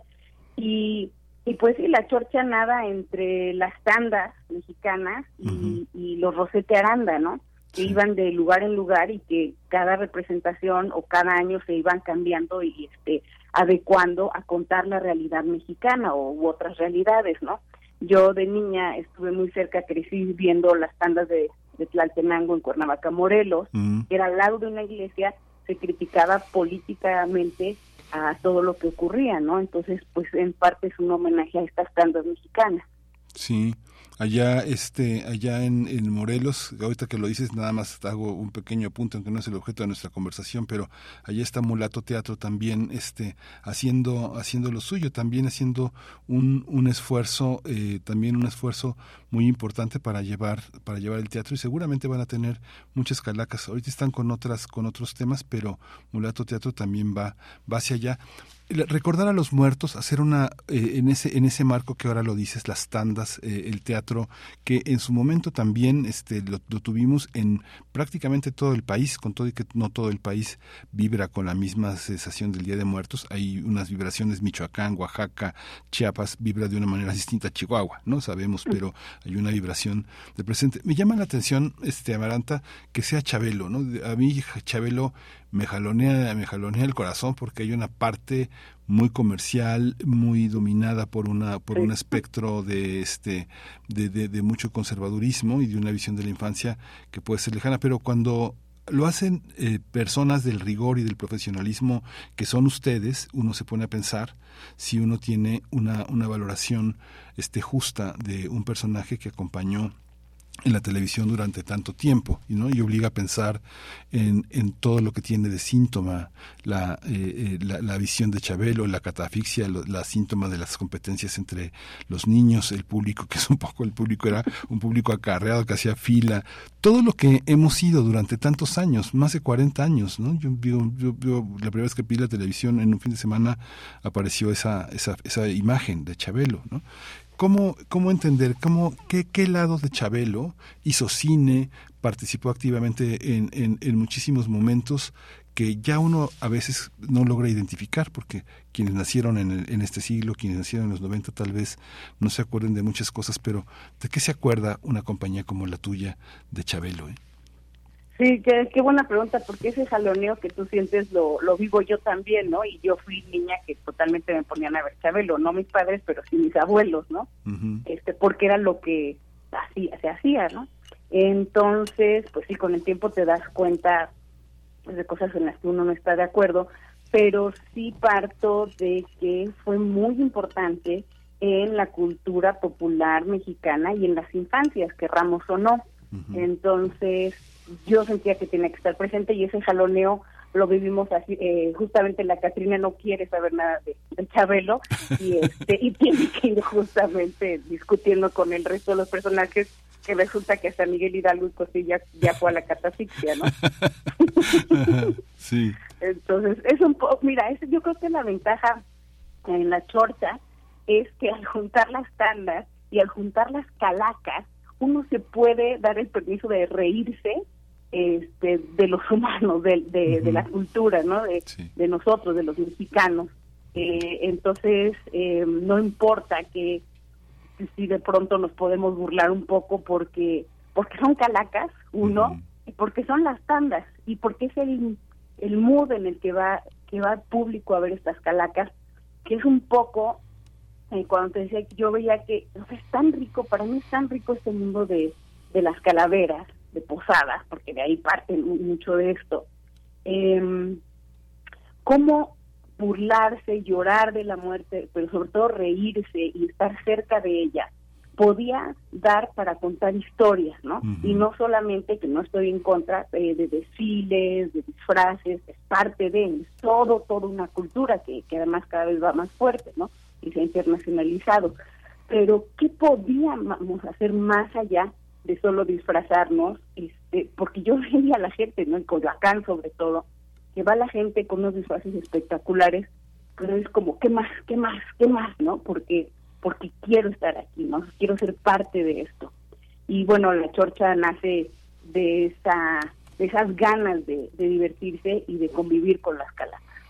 Sí, es muy interesante. Hay, hay mucha gente, yo no, yo no lo veo cuando adquiere una educación eh, universitaria, que hay una parte en la que se trata de proteger a las personas de esa, de esa visión comercial, de esas visiones, pero es muy importante reconocer que hay un elemento popular del que no podemos negar, ¿no? Hay una parte que no se puede negar y lo que tenemos que hacer es entenderla para para poder para poder entender también quiénes somos y cómo nos ha también cómo nos ha moldeado, pero hay una hay una parte también que es una una de lo- uno de los lujos que puede, puede uno tener cuando uno se acerca al trabajo que ustedes hacen, ¿no? Yo me imagino alguien que viene de Dinamarca, o que viene de Suecia, o que viene de un país del hielo, o que viene de un país eh, más cálido, y de, y de pronto tiene la posibilidad de ver las marionetas de Lucio Espíndola, ¿no? Y el trabajo que se han continuado, ¿no? Me imagino que este, la gente se asombra mucho cuando ve muchísimas cosas en México, y forma parte de México este museo vivo que, que tienen ustedes en su teatro. Poco, cuéntanos un poco que, que hay un gran homenaje, es el centro de la, de la ofrenda, Lucio Espíndolas. Cuéntanos un poco también de eso. Sí, en efecto, pues eh, tú bien sabes, eh, Lucio falleció justo el 10 de diciembre de, de hace un año, este, y bueno, pues es nuestro primer Día de Muertos, ¿no? Donde ahora pues será nuestro protagonista. La ofrenda va a tener, será una exposición de, de muchos de sus títeres, porque son muchísimos títeres los que, los que nos dejó, este, y también lo que siempre él dijo, ¿no? El, el, una cosa que decía de, de los mexicanos es que se maravillaba que todos teníamos habilidades manuales. Entonces, imagínense con las manos que tienen los mexicanos si todos pudieran tener un títer en sus manos, ¿no? Lo que lo que se podría hacer eran sus sueños. Este, entonces, eh, va a ser una ofrenda interactiva eh, donde estarán sus títeres, podrán verlo a manera de exposición, pero también donde pediremos y compartiremos con niñas y niños que dejen pues, el recuerdo de sus seres queridos eh, o de alguien que, que quieren que se quede a través de dibujos y fotografías en la ofrenda. Sí, qué, qué, qué maravilla. Y como y como como dramaturgo, digamos, uno uno de pronto tiene su caja con esferas, tiene su caja con cempasúchil, a veces este pétalos eh, artificiales, muchas cosas, este eh, incensarios, eh, retratos, todo lo que va en el altar de muertos y siempre es distinto, ¿no? Eh, Siempre digamos que siempre esta figura del Grinch dice, hay otra vez lo mismo, ¿no? En la casa, ¿no? Cuando hay muchas personas que habitan la casa, pero hay alguien, hay, hay un hay un motor que monta monta el altar de muertos y nos hace conscientes de que alguien nos hace falta, ¿no? Y de que alguien nos hace falta, pero pero está presente este Amaranta, ¿no? Es algo muy interesante que yo creo que tú lo vives de una manera muy intensa como, como dramaturgo, porque finalmente la responsabilidad de una, de una persona como tú que está en una compañía y que hace la dramaturgia para esa compañía es estar siempre atento de lo que nos hace falta, ¿no? ¿Cómo, cómo, cómo vives tú esta, esta parte? ¿Cómo vivimos también este, esta enorme violencia que ha sido también toda la cantidad de muertes que nos han, que nos han rodeado? ¿Cómo se, cómo se vive para una compañía que se dirige a los niños? Que siempre el problema de los pedagogos, los psicólogos, los psicoanalistas, los, los antropólogos es explicar la muerte, la ausencia de los niños. ¿Cómo, cómo es este trabajo, Maranta? Eh, creo que mm, es un tema que, que ya desde los noventas, digamos, no, perdona, perdona, desde principios del 2000 fue que los dramaturgos nos atrevimos no a tocar los famosos temas tabú, ¿no? Y ahí obviamente va el de la muerte. Antes del 2000 hasta el 99 eh, había un, un- una censura y una autocensura hablar de estos temas, ¿no? De estos asuntos, porque permeaba todavía la parte em, didáctica y la parte de divertimento. Eh, aunque ha cambiado, aunque nos atrevimos, así hablo como, como la escritura en general, creo que siempre tendemos a caer como escritores en esta autocensura, ¿no? Porque porque nos da miedo, nos da miedo a nosotros como escritores eh, escribir de asuntos como la muerte y nos da miedo eh, enseñárselas a los niños, ¿no? O con- compartirla con ellos. Y creo que ahí caemos en un error. Eh, pensar que los niños viven la muerte de la misma manera que la vive un adulto. Eh, para mí la muerte de Lucio es mucho más dolorosa que para mi hija, por ejemplo, ¿no? Sí. y eso no significa que mi hija no lo extrañe, no esté triste, ¿no? Entonces, como adultos tendemos a decir, pobrecitos, pobrecitos, que no se esperen porque se van a desarmar su texto como me estoy desarmando yo, ¿no? Este, y sí veo que los niños son mucho más resilientes que, que el adulto en, en- en cierto punto.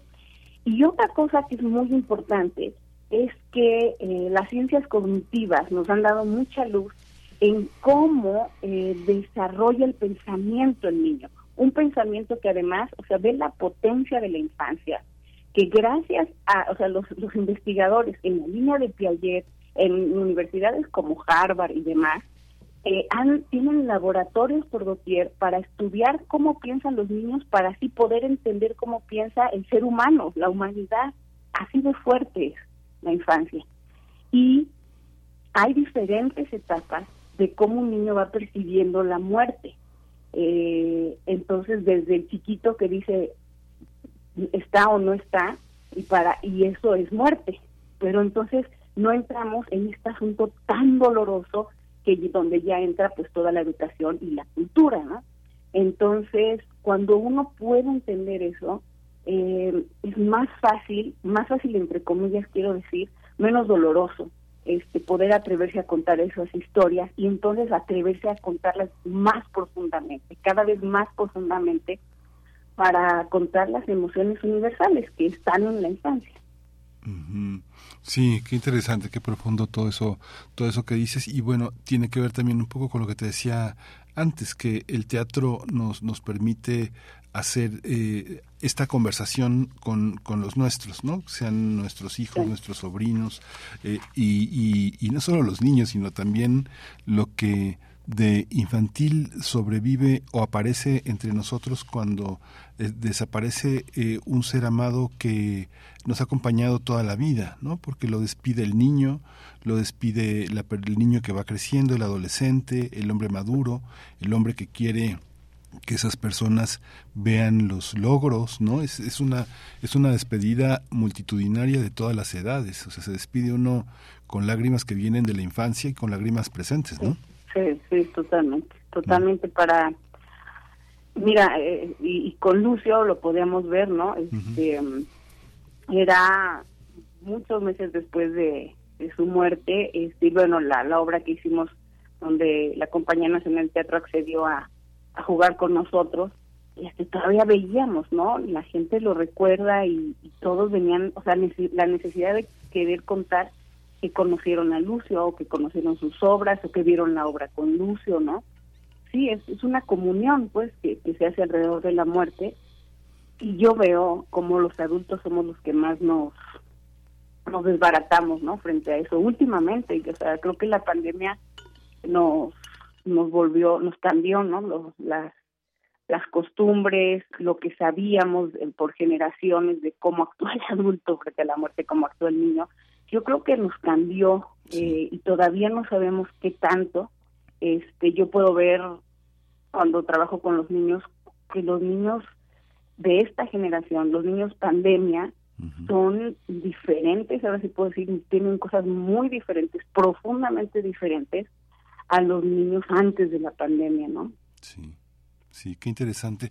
Oye, Maranta, ¿y esto, eh, este trabajo, pienso, no sé, pienso que es un preludio, ¿va a seguir en noviembre el tema o es, esta anticipación es por las fechas en las que coinciden los días de muertos o es una manera de tener esta, esta, esta imagen presente en un mes en el que ya se empiezan a vender mil cosas y a promover esta idea? es Como una en el manera, ¿no? súper, ¿no? Sí, que ya encuentra rosca de reyes, ¿no? Exacto. este, no, mira, pasa que lo, la, eh, nos piden mucho la chorcha desde antes. Sí. Pasa que Coyoacán en Días de Muertos se pone muy Sí, intenso. Sí. Este, y eh, pasa que nos vamos a una gira. Ah, qué bueno, sí, qué padre, cuéntanos. Nos vamos por el sur de, de México, en Xcaret y comunidades a- aledañas, este, con la chorcha de las calacas, Híjole, justamente. qué padre, qué interesante. Sí, sí, por allá estaremos de, a partir del 28 de noviembre. En la titería dejamos otro espectáculo, este de Día de Muertos, pero no llegamos ya tanto al 2 de noviembre por justamente porque las familias prefieren no llegar a, a Coyoacán, ¿no? Sí. este sí se pone muy intenso. Es intenso, divertido, pero intenso para otras edades. Sí, muy, sí, muy cierto. Pues te agradecemos muchísimo, Amaranta. Seguimos el trabajo. Quien, quien quiera asomarse al trabajo de la compañía, ampliar todo esto que nosotros decimos, ¿dónde lo seguimos, Amaranta? Estamos en Coyoacán, en la calle de Vicente Guerrero, a dos cuadras del Zócalo de Coyoacán, y pueden checar eh, la ubicación, pueden checar la programación en dos lugares, en nuestra página que es latitería.mx, está muy fácil, y en Facebook, en Facebook estamos como la titería de marionetas de la esquina. Ahí estamos constantemente anunciando las actividades que vamos a tener, eh, así como de pronto hacemos en vivos con la vaca, etcétera. Quiero aprovechar Sí, sí, sí, el adelante, momento, adelante, claro. porque va a venir una compañía argentina muy interesante, va a estar solo dos días Ah, con un, un espectáculo interactivo que se llama Mamulequeques, que Mamulequeque. fue muy famosa cuando se inauguró, es para primera infancia Mm. y este tendremos dos únicas funciones y pues están todos invitados. sí. ¿Y lo, y dos únicas dos funciones cuándo? Eh, son, ay, eh, la de esta semana, la que tiene, Sí. miércoles y jueves en la pizzería, pero si entran a nuestras páginas, Ahí lo vamos a ver. Y, y la, la chocha de las calacas, jueves, sábado y domingo a la una de la tarde. Sábados y domingos, una de la tarde, a partir de mañana, es sábado 7 de octubre, y hasta el último, penúltimo fin de semana de octubre. que es el 22 de octubre. Pues muchísimas gracias, Amaranta. Gracias y aquí esperamos a todos. Hasta luego. Muchas gracias. Vamos a, vamos a antes de despedirnos de esta, de este- este, vamos a eh, con eh, una un regalo que Nora y las pecadoras, que son las canciones dedicadas al pecado, que van a estar en el- las Reinas Chulas que presentan en Madrid 13, en Coyoacán, el, el- a partir de mañana, el 14 y el 27 de octubre a las siete y media de la noche. Vamos a, vamos a regalarles a los primeros que comenten por Facebook, este ganan. Ya están, ya están las publicaciones. Hay que asomarse a Facebook, a nuestra página, primer, primer movimiento en Facebook, para que vean la dinámica de esos boletos. Y bueno, este Nora y las pecadoras que arden en el infierno del teatro, en el bar El Vicio, a 7, 14 y 21 de octubre van a tener oportunidad nuestros radioescuchas de, de asomarse a esta a este espectáculo gracias a la generosidad de las reinas chulas presentan. Así que anímense, es un trabajo que vale muchísimo la pena, se van a reír mucho y van a estar muy muy contentos. Vamos a despedir esta primera media hora con música, este Los imanes, eh, Odiseo, petición de Bernie.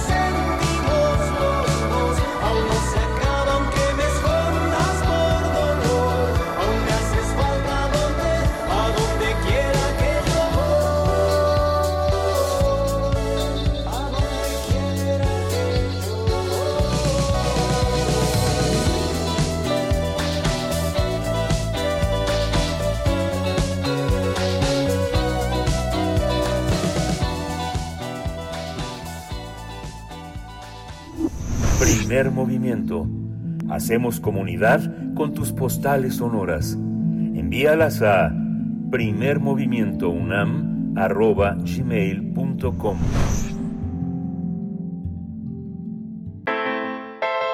Nota Internacional.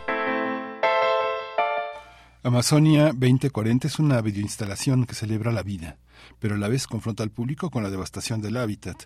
La coreógrafa colombiana Marta Incapié Charri creó esta pieza durante el confinamiento en la selva en 2020. De esta manera, la artista invita, hace una invitación a reflexionar sobre el presente, pasado y futuro de la selva amazónica. Mediante una serie de imágenes explora la expresión y resistencia de los conceptos hogar, hábitat, habitantes, así como el activismo y la desaparición de la biodiversidad en tiempo de de crisis climática. Este trabajo logra confrontar al espectador al plasmar imágenes con montañas repletas de basura y plástico que a su vez contrastan con las vistas panorámicas del Amazonas. La pieza busca provocar una aguda reflexión sobre la urgente necesidad de preservar el entorno natural. Y vamos a conversar sobre esta pieza de la coreógrafa colombiana Marta Incapié, que se va a presentar hoy, mañana y el domingo en el Foro del Dinosaurio del Museo Universitario del Chopo. Y está con nosotros Gabriel Yepes, eh, él coordina Artes Vivas en el Museo Universitario del Chopo y le doy los buenos días. Eh, Gabriel, bienvenido, buenos días. Hola, ¿qué tal Miguel Ángel? Buenos días, ¿me escuchas bien? Claro, sí, muy bien. Pues qué oportunidad, ¿eh? Qué oportunidad este fin de semana también de darse una vuelta por el Chopo, que no solo ofrece eso, que ofrece muchas cosas, que es un espacio que radia muchísimas, muchísimas propuestas, pero esta es particularmente interesante y vamos a verla este fin de semana. Cuéntanos cómo está armada. Ya adelantamos un poquito, pero cuéntanos con tus ojos este radiofónicos qué vamos a ver. sí, exacto. Pues mira, sí, como bien lo dices, tenemos de invitada a Marta Incapié Charry, que Marta es una coreógrafa a la base, con una formación dancística en Alemania, en Berlín, radicada en Berlín desde hace ya varias décadas. Y bueno, se formó en una de las escuelas más importantes de allá y estuvo, estuvo incluso tomando clases con Pina Bausch, ¿no? Con esta gran coreógrafa. Y ella es originaria de Colombia, de una región amazónica en Colombia, y durante la pandemia pues regresó a, esta a esta región y ahí es donde empezó a crear Amazonía 2040 que es una eh, pues es- es a la base de danza pero también es performance también tiene un multimedia impresionante un audiovisual eh, pues muy increíble como decías no que nos que nos eh, transmite muchísimo el estado actual de pues de la selva amazónica que es nuestro gran pulmón del planeta Sí, y es que yo creo que todos, todos desde, desde chiquitos, lo de las primeras cosas que aprendemos es que existe el Amazonas, ¿no? Es algo, es algo que es un referente que sea los niños de educación pública o privada, siempre sabemos que hay algo ahí que fluye y que es como un enorme corazón verde, amarillo, rojo, impresionante, ¿no? Y que, y que hay que preservarlo y que siempre está en peligro, ¿no, Gabriel? Sí, pues mira, viene en el imaginario eh, mundial, diría yo, porque pues desde su descubrimiento, vamos a decirlo así, ahora que estamos tan cercanos al 12 de octubre, este, del continente, ¿no? Los, los europeos se fascinaron con, con esa, eh, ese exotismo y esa diversidad y bueno, recordaban aquellos relatos donde se hablaba de, de estas tribus, de estas amazonas, ¿no? Estas mujeres guerreras y todo, entonces, eso tiene que ver con, con el bautismo, vamos a decirlo así, de esta región. Eh, pero en realidad, pues es una es una región que, que rebasa por mucho ese imaginario, porque pues hablamos de, de 7 millones de kilómetros cuadrados, del pulmón de la tierra, hablamos de 400 pueblos indígenas originarios de la Amazonía, hablamos de más de 300 lenguajes distintos, ¿no? Lenguas distintas que se hablan dentro de esta región hablamos de, no sé, nueve países, este, digamos, políticamente divididos que comparten este territorio, cuya responsabilidad pues es enorme, ¿no? Y ahí radica justo parte de la gran problemática que tenemos actualmente en esta región, que el ponerse de acuerdo entre nueve, entre nueve gobiernos distintos, pues es bastante complejo como podremos imaginar. Sí, es muy impresionante. Digo, si la gente se asoma a todo lo que lo que eh, significa el Amazonas, yo una, una cosa que me, me, me, asombró en mis años mozos era esta idea de los eh, ríos voladores, ¿no? Como en la atmósfera hay todo un mundo que este que fluye para regular los patrones climáticos regionales pero también del mundo no las cantidades enormes de, de vapor de, de aguas como para formar un pequeño mar que está en el aire no es algo muy interesante para un coreógrafo para un artista escénico para un artista plástico no cómo cómo cómo se observa en el trabajo de Martín Capié esta esta visión no ese contraste entre lo que puede producir la basura de una manera muy rápida y lo que tarda tanto, tanto, tanto tiempo en consolidarse y en, y en ofrecer tantas posibilidades de vida tan regular, ¿no? En el planeta, ¿no?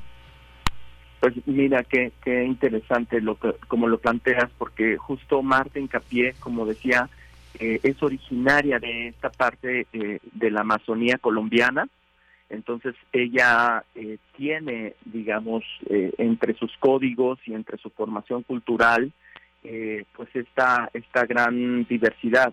y después eh, se forma en Europa, pero siempre está trabajando sobre esta idea de la decolonialidad, el cuerpo, la naturaleza, la ecología, ¿no? Eh, desde una perspectiva, pues si quieres llamarla ecofeminista, donde donde el cuerpo es el cuerpo es la, la tierra, ¿no? Donde hay una relación directa completamente entre el cuerpo femenino, principalmente la fertilidad, eh, la posibilidad de creación, y esto se ve en todo el tiempo. Hay una especie de pulsión, diría, me atrevería incluso a decir que hay una pulsión en la escena donde donde vemos realmente eh, esa Amazonía reflejada en el cuerpo de la de la performer, ¿no? De la bailarina que, que tenemos ahí enfrente. Entonces, esto llevado a de- diferentes lenguajes escénicos como, como el audiovisual, como la instalación sonora, como la instalación lumínica, eh, la videoinstalación, pues generan una atmósfera bastante rica y, y, realmente que nos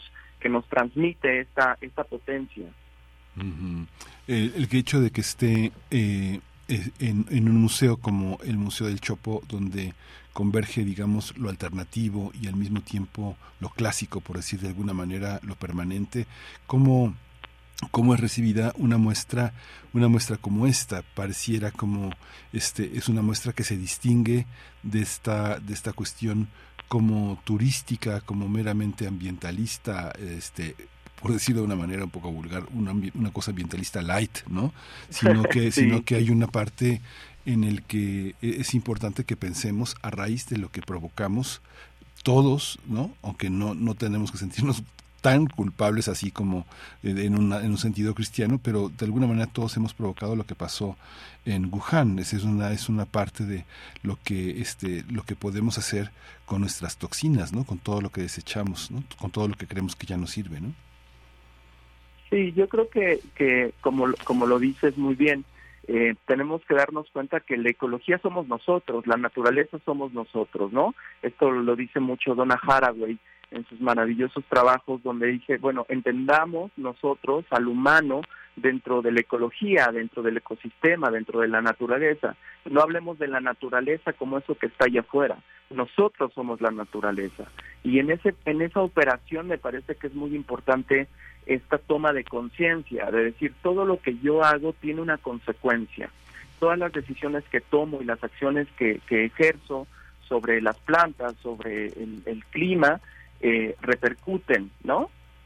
Cada vez que tomamos un avión, cada vez que compramos algo desechable, ¿no? México es campeón en este en, en usar este, basura, ¿no? Este plástico de un solo uso, más este van a, te tomas un jugo y entonces ese ese ese plástico que te en que te dan el jugo te lo envuelven además en otra bolsa no y si no y si no tiene asa pues te dan otra bolsa. Entonces ves a la gente todas las mañanas al menos en la Ciudad de México con, generando una cantidad de, de, de basura impresionante no claro este con, eh, haciendo ejercicio y sintiéndose muy ecologistas muy deportistas en, en los viveros de Coyoacán pero generando un montón de basura al mismo tiempo. Entonces ahí es donde está la toma de conciencia. ¿Qué tanto realmente nos tomamos en serio eh, que estamos en una emergencia global que nos corresponde a nosotros, ¿no? Y esa es la voz de los artistas también.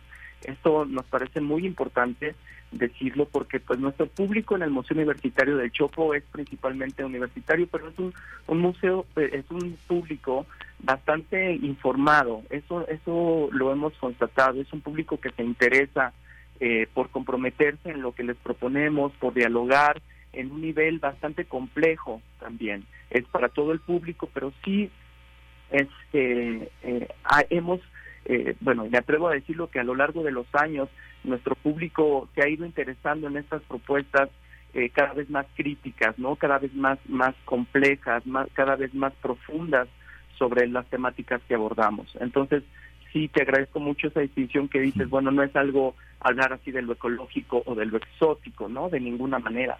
Es realmente entrar dentro de dentro del cuerpo de una una selva tropical que, que nos está pidiendo pues auxilio y que nos está pidiendo sobre todo conciencia y eso es lo que se refleja muchísimo de una manera evidentemente eh, coreografiada eh, eh, completamente eh, medida para, para generar un espectáculo como Amazonía 2040, bueno, 2040, y la pregunta es eso, ¿cómo, cómo, cómo va a estar esta situación en 20 años, no?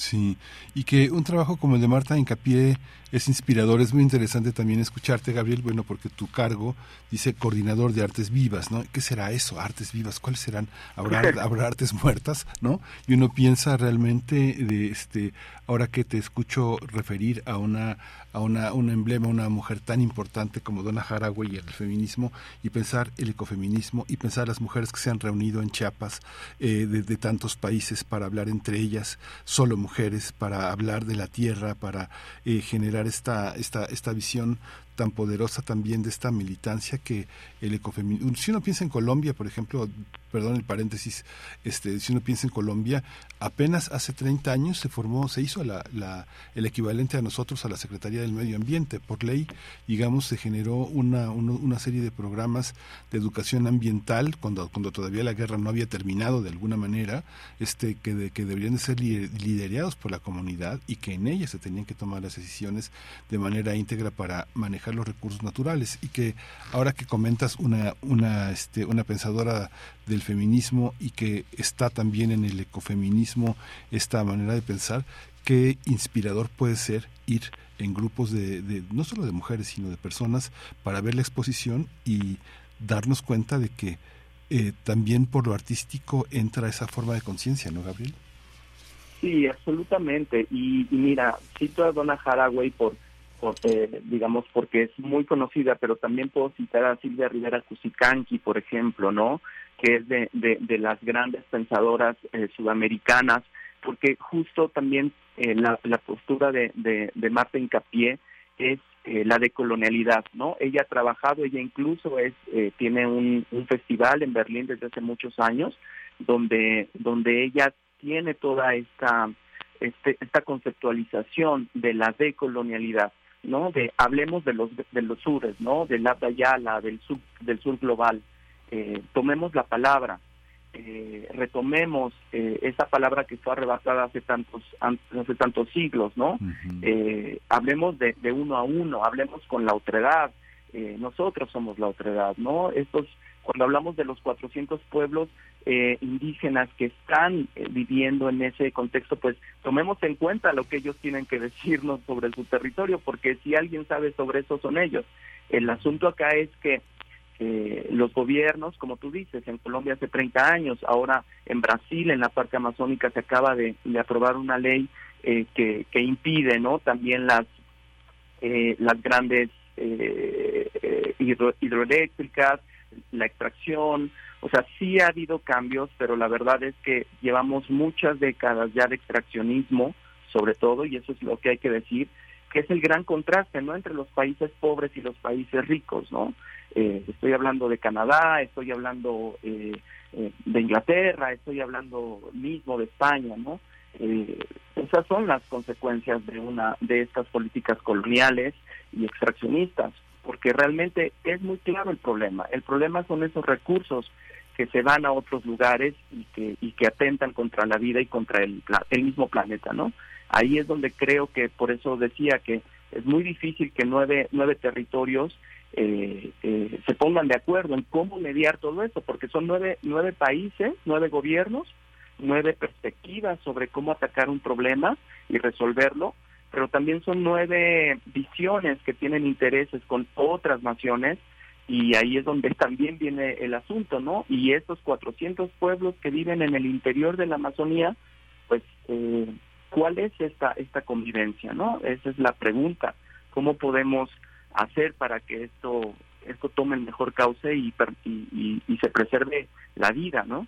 Sí, es muy padre, digo, es muy padre escucharte porque además hay muchísimos elementos que permiten acompañar la visión de esta de esta danza, performance y bioinstalación que se llama Amazonía 2040, de la que estamos hablando aquí con Gabriel Yepes, coordinador de Artes Vivas en el Museo Universitario del Chopo, y que vale muchísimo la pena ir, ir a ir este 6, 7 y 8 de octubre a verla. Todos los elementos que estás eh, colocando sobre la discusión son, son muy interesantes porque también nos llevan a ver cómo esto que llamas de colonial, que llama es que es una forma de autogestión de las mujeres, que es una forma de crítica a esas actitudes opresoras y patriarcales que no solo recaen sobre las mujeres, sino también sobre la naturaleza y que promueven de esta, en esta en esta corriente la idea del parto natural, la extensión de la lactancia, la creación de comunidades de empoderamiento y que uno se sorprende, no sé, uno en Viena ve unos jardines extraordinarios, sumamente cuidados, o los jardines tan sofisticados en Londres, pero cuando uno ve aquí las vecindades de las señoras que organizan sus macetas, de estas, de estos jardines que se hacen en los balcones de la, de los lugares donde conviven muchas, muchas, muchas, este, muchas especies originarias de nosotros, donde hay todo un cuidado por el, por este universo, este, no es, no es lejano, ¿no? Es algo que, de lo que formamos parte, pero no nos hemos dado cuenta hasta dónde podemos llegar, ¿no? Sí, y es, es, es, padrísimo lo que dices, porque ahí tenemos que, que trabajar esa mirada de colonial, porque dejar de pensar que siempre allá en el otro lado, en el otro continente, tienen las respuestas, ¿no? Tienen, tienen la mejor opinión. No, también aquí valorar lo que tenemos es algo muy importante y eso, no sé, ahora que hablas del- de, los bosques y de y de los jardines, ¿no? Si, si pensamos en Versalles, por ejemplo, eh, en Francia, pues es exactamente el triunfo de la racionalidad sobre Sí. la naturaleza, ¿no? El sometimiento absoluto, son jardines preciosos, pero si los pensamos eh, eh, ideológicamente, es la imposición de la estética sobre la naturaleza, ¿no? A costa de todo, a costa de romper, de quitar, de, de, de amoldar la naturaleza hacia una estética pues eh, preconcebida por los humanos. Entonces, si lo vemos, si eso lo traspasamos al México, Ciudad de México, voy a poner un ejemplo de hoy, la gente que de repente derriba un árbol porque no le gusta que se caigan las hojas en la banqueta, porque piensa que eso es basura, eh, ¿no? Eh, las jacarandas preciosas que se dan en la Ciudad de México y que la gente las llega a tirar porque piensan que las hojas que se caen o las flores eh, afean su banqueta o su garage o que ensucian su auto, pues estamos hablando exactamente de lo mismo, ¿no? No hemos cambiado, no entendemos que eso es la vida, que eso nos da aire, que eso nos da agua, que eso nos protege del viento, eh, ¿no? Pienso en el bosque de Tlalpan, mismo Chapultepec, eh, pienso en, Topilejo, en todas estas reservas que tenemos aquí cercanas a la Ciudad de México, que también están viviendo lo mismo que está viviendo la Amazonía, ¿no? Están viviendo la tala, el comercio, la clandestinidad, eh, todo por el dinero. Y eso no nos hemos dado cuenta que el dinero no no nos va a dar aire, el dinero no nos va a dar este un planeta eh, que nos que nos permita vivir aquí en él. Sí. Pues Gabriel, qué, qué emocionante escucharte. Uno puede ir al museo, este, puede ir uno eh, con, con, con niños, con, con- este, es para todo el público, Es- es- se puede ver. Sí, mi- mira, principalmente es para jóvenes, digamos, no sé, a partir de los 10, 11 años. Ah, ok.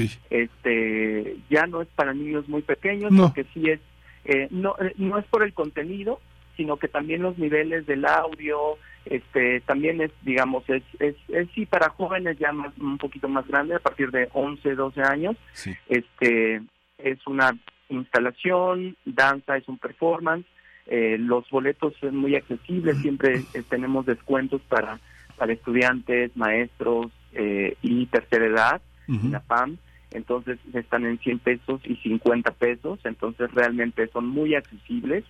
este Y estamos, eh, hoy estrenamos, hoy viernes 6, mañana sábado 7 y el domingo a las 8, 8 de octubre a las 6 de la tarde. Entonces, realmente eh, estamos, eh, te digo los horarios Sí, sí, sí. para que nos escuchan, quienes nos escuchan, pues se animen a ir al Museo Universitario del Chopo en Santa María la Ribera. Esto es hoy viernes, estrenamos a las 8 de la noche, el sábado 7 de octubre a las 7 de la noche y el domingo 8 de octubre a las 6 de la tarde. Entonces, eh, los esperamos, los boletos los pueden comprar desde ya en nuestra página, en, en venta en línea, o si no, llegar directamente al museo. Habrá boletos, entonces a veces la gente pregunta, ¿no? En redes, ¿se van a acabar y todo eso? Tenemos boletos, tenemos un aforo bastante amplio, entonces eh, no, no duden en venir a acompañarnos. ¿Cuánto tiempo tiene uno que invertir, digamos, en cuánto tiempo uno ve el trabajo?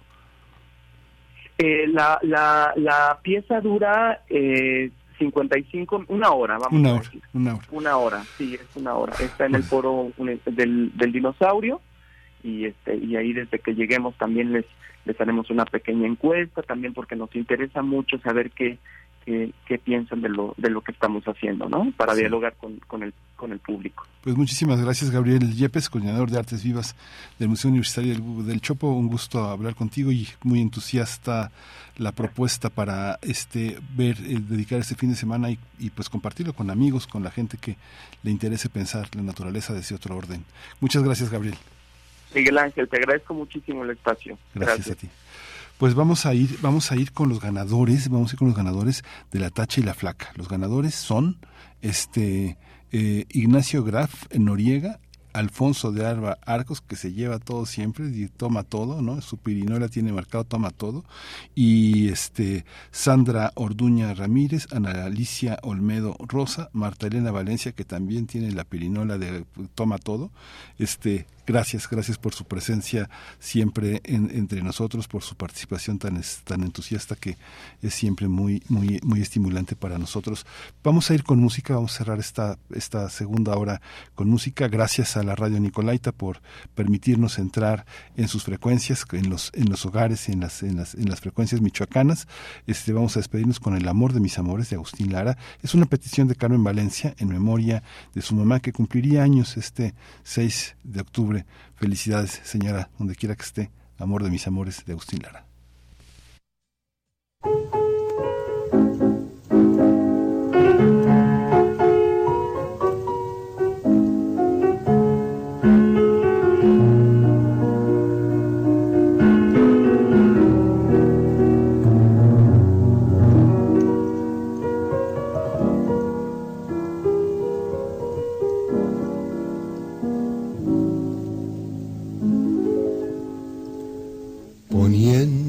La mano sobre el corazón, quisiera decirte al compás de un son que tú eres mi vida, que no quiero a nadie, que respiro el aire, que respiro el aire que respiras tú. Poniendo la mano sobre el corazón. Quisiera decirte al compás de un son que tú eres mi vida, que no quiero a nadie, que respiro el aire, que respiro el aire que respiras tú.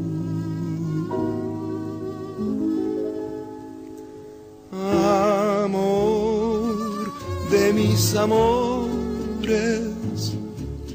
sangre de mi alma.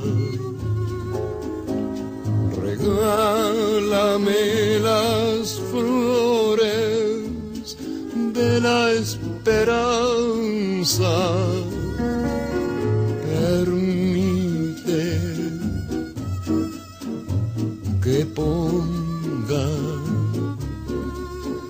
toda la dulce verdad que tienen mis dolores para decirte que tú eres el amor de mis amores.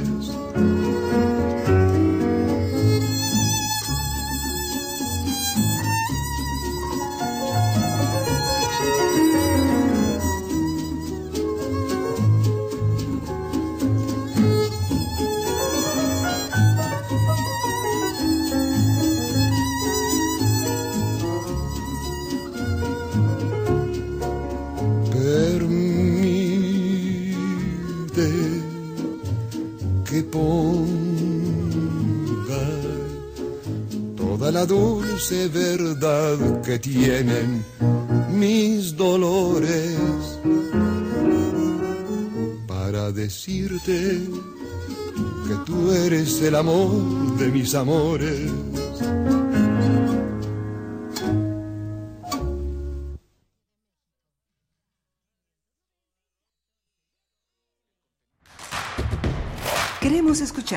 Llámanos al 55 36 43 39 y al 55 36 89 89.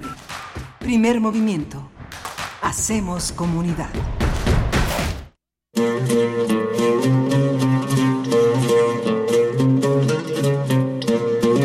Hay misterios que parecen inexplicables, enigmas que se ven incomprensibles. El desconocimiento nos tiende trampas.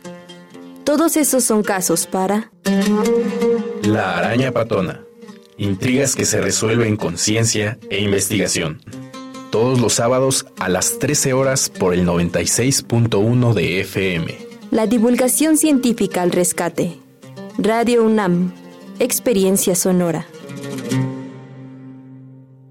A esto nos referimos cuando decimos que el futuro es naranja. En Jalisco, conectamos el estado de norte a sur, de la sierra a la costa con la nueva red carretera. Terminamos mi macroperiférico, la línea 3 y pronto estará la línea 4 a Tlajomulco.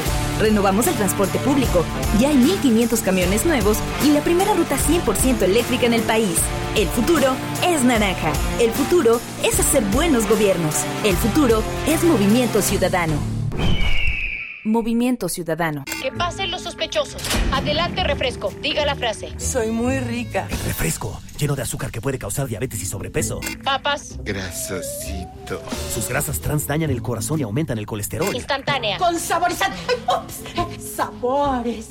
Con tanto sodio aumenta la presión arterial y el riesgo de enfermedad del corazón. ¿Reconoces al culpable? Sí, todos. Los culpables de una mala alimentación provocan daños a la salud.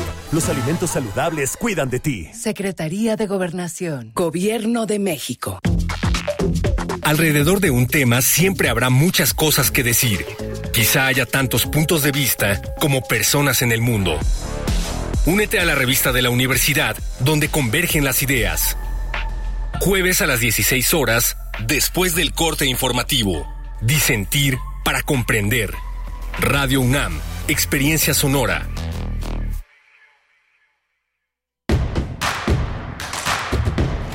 Síguenos en redes sociales. Encuéntranos en Facebook como Primer Movimiento y en Twitter como arroba PMovimiento. Hagamos comunidad.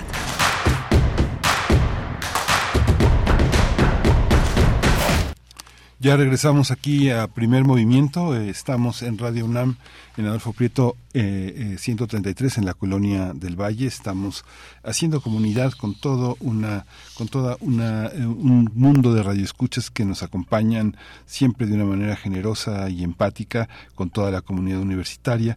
Eh, estamos, eh, en, eh, esto es Primer Movimiento.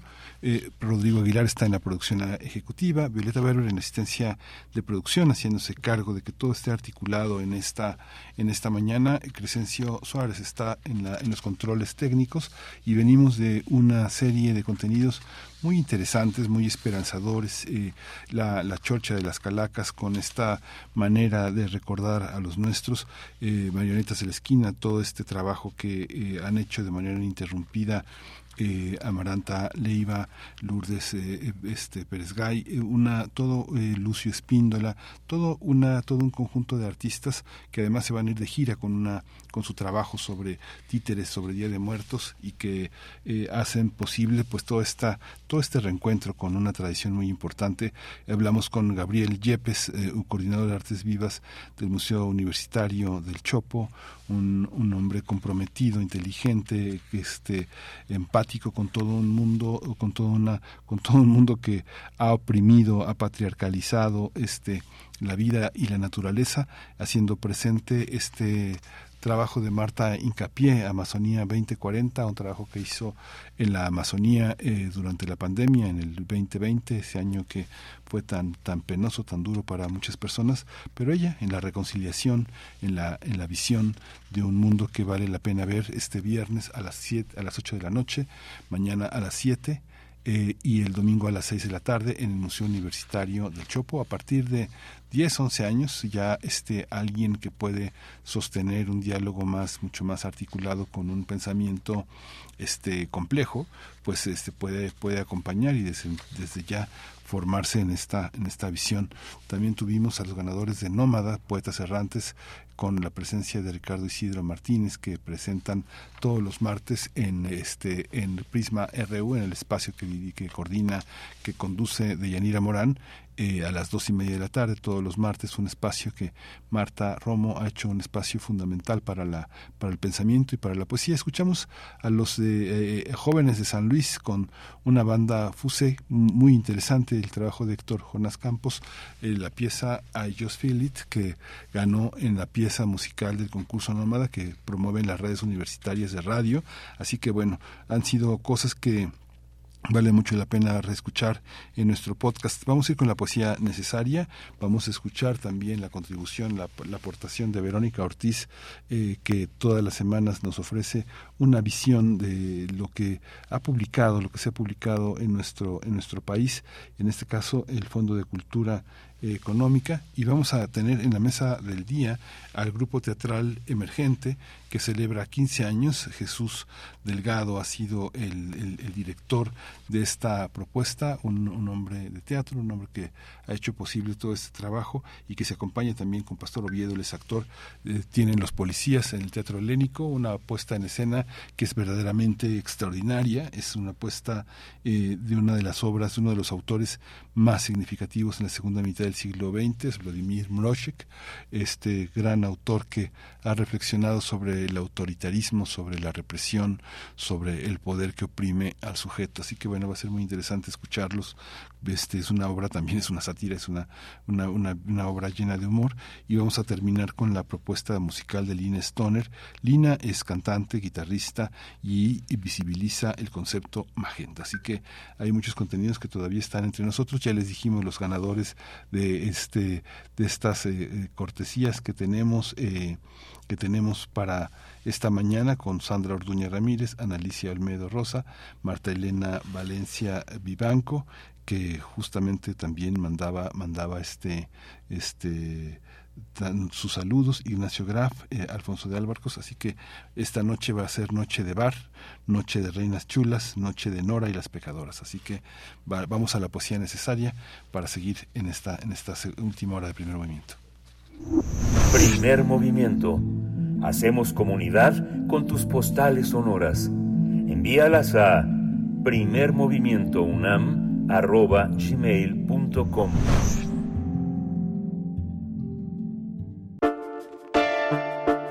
Es hora de Poesía Necesaria. Esta semana aquí en Primer Movimiento conmemoramos los eh, 100 años de Álvaro Mutis, el gran escritor mexicano colombiano que nació este hace 100 años, en 2023, y que en los años eh, 50, finales, de, a, principios de los 60, empezó a publicar una serie de trabajos fascinantes que eh, tituló Los elementos del desastre, una, un conjunto de poesías en los donde ya aparece Macrol el Gaviero, esta, esta figura eh, extraordinaria de la, de la vida que cruza Latinoamérica de un hombre que no, no, no, no le da valor al, no le da ese valor tan preciado al dinero ni al éxito, sino que la existencia es lo que vale la pena. Y propone una oración que dice que dice Macro el Gaviero y que vamos a acompañar con un trabajo que que eh, hizo La Maldita Vecindad hace más de 20 años, 22 años, que es El Circo, un álbum extraordinario también de, de, este, de esta agrupación de, este, de la, Maldita Vecindad, y El Circo lo vamos, a, lo vamos a escuchar con las letras, un álbum que tiene las letras de José Luis Paredes Pacho, de Eulalio Cervantes, de Aldo Rubén Acuña, en fin, un, un conjunto de creativos, de creadores muy importante, La Maldita Vecindad y Los Hijos del Quinto Patio, para este circo del que habla también Macron Gaviero. Dice, Señor, persigue a los adoradores de la blanda serpiente. Haz que todos conciban mi cuerpo como una fuente inagotable de tu infamia. Señor, seca los pozos que hay en mitad del mar donde los peces copulan sin lograr reproducirse. Lava los patios de los cuarteles y vigila los negros pecados del centinela. Engendra, Señor, en los caballos la ira de tus palabras y el dolor de viejas mujeres sin piedad. Desarticula las muñecas ilumina el dormitorio del payaso, oh Señor. ¿Por qué infundes esa impúdica sonrisa de placer a la esfinge de trapo que predica en las salas de espera? ¿Por qué quitaste a los ciegos su bastón con el cual rasgaban la densa felpa de deseo que los acosa y sorprende en las tinieblas? ¿Por qué impides a la selva entrar en los parques y devorar los caminos de arena transitados por los incestuosos, los rezagados amantes en las tardes de fiesta? Con tu barba de asirio y tus callosas manos preside, oh fecundísimo, la bendición de las piscinas públicas y el subsecuente baño de los adolescentes sin pecado. Oh Señor, recibe las preces de este avisor suplicante y concédele la gracia de morir envuelto en el polvo de las ciudades, recostado en las graderías de una casa infame e iluminado por todas las estrellas del firmamento. Recuerda, Señor, que tu siervo ha observado pacientemente las leyes de la manada. No olvides su rostro. Amén. Thank you.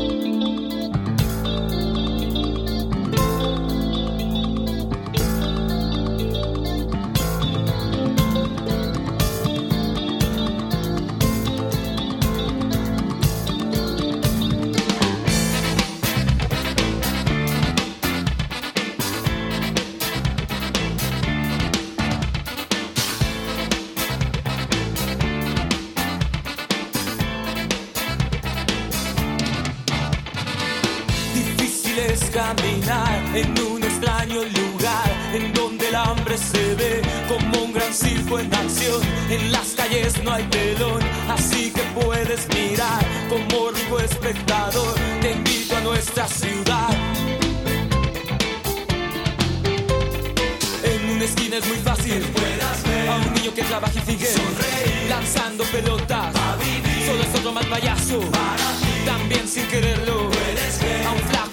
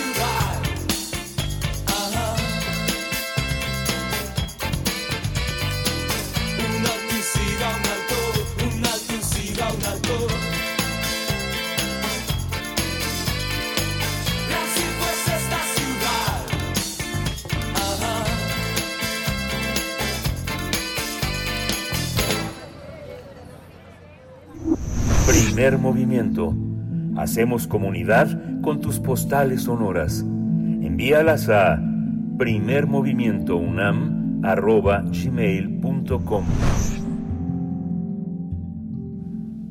Hoy vamos a tener la presencia de Verónica Ortiz para cerrar bien esta, esta semana y tenemos también una recomendación literaria eh, gráfica eh, con eh, Ruth Gregg, uno de los grandes de la ilustración, un hombre joven, un hombre joven muy muy importante a partir de un libro que lanza una botella perdida, una grabadora perdida, una carta perdida, una nota perdida. Así que esa es la voz de Verónica Ortiz. Es un gran gusto saludarles a quienes siguen primer movimiento y desde luego a quienes lo hacen posible. Tener en las manos un libro ilustrado y escrito por Greg Ruth es sinónimo de buena literatura, porque cada una de sus ilustraciones son un viaje en sí mismos y aunados a la historia que nos cuenta, se convierten en libros de culto para quienes aman los cómics.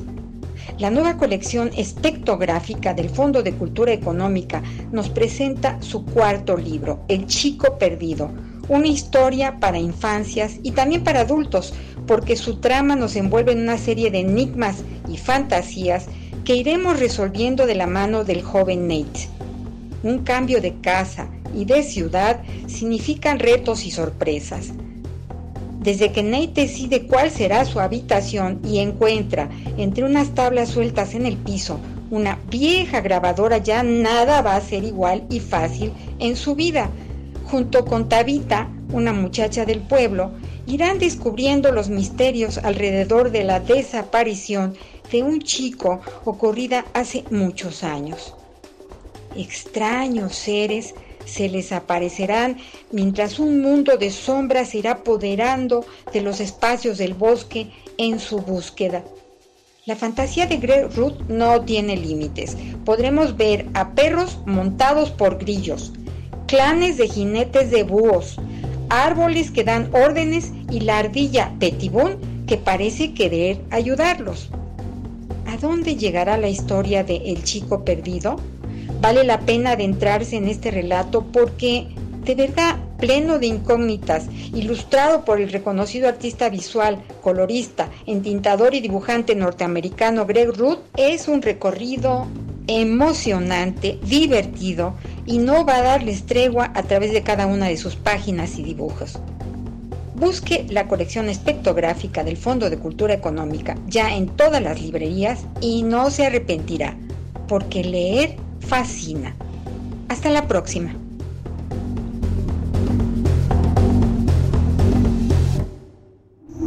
Primer movimiento. Hacemos comunidad con tus postales sonoras. Envíalas a primermovimientounam.gmail.com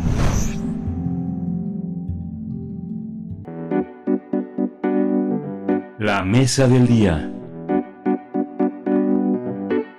Está el, del 30 de septiembre al 18 de noviembre, la compañía del grupo teatral Emergente presenta Los Policías, una obra escrita por Vladimir Mroshek y dirigida por Jesús Delgado.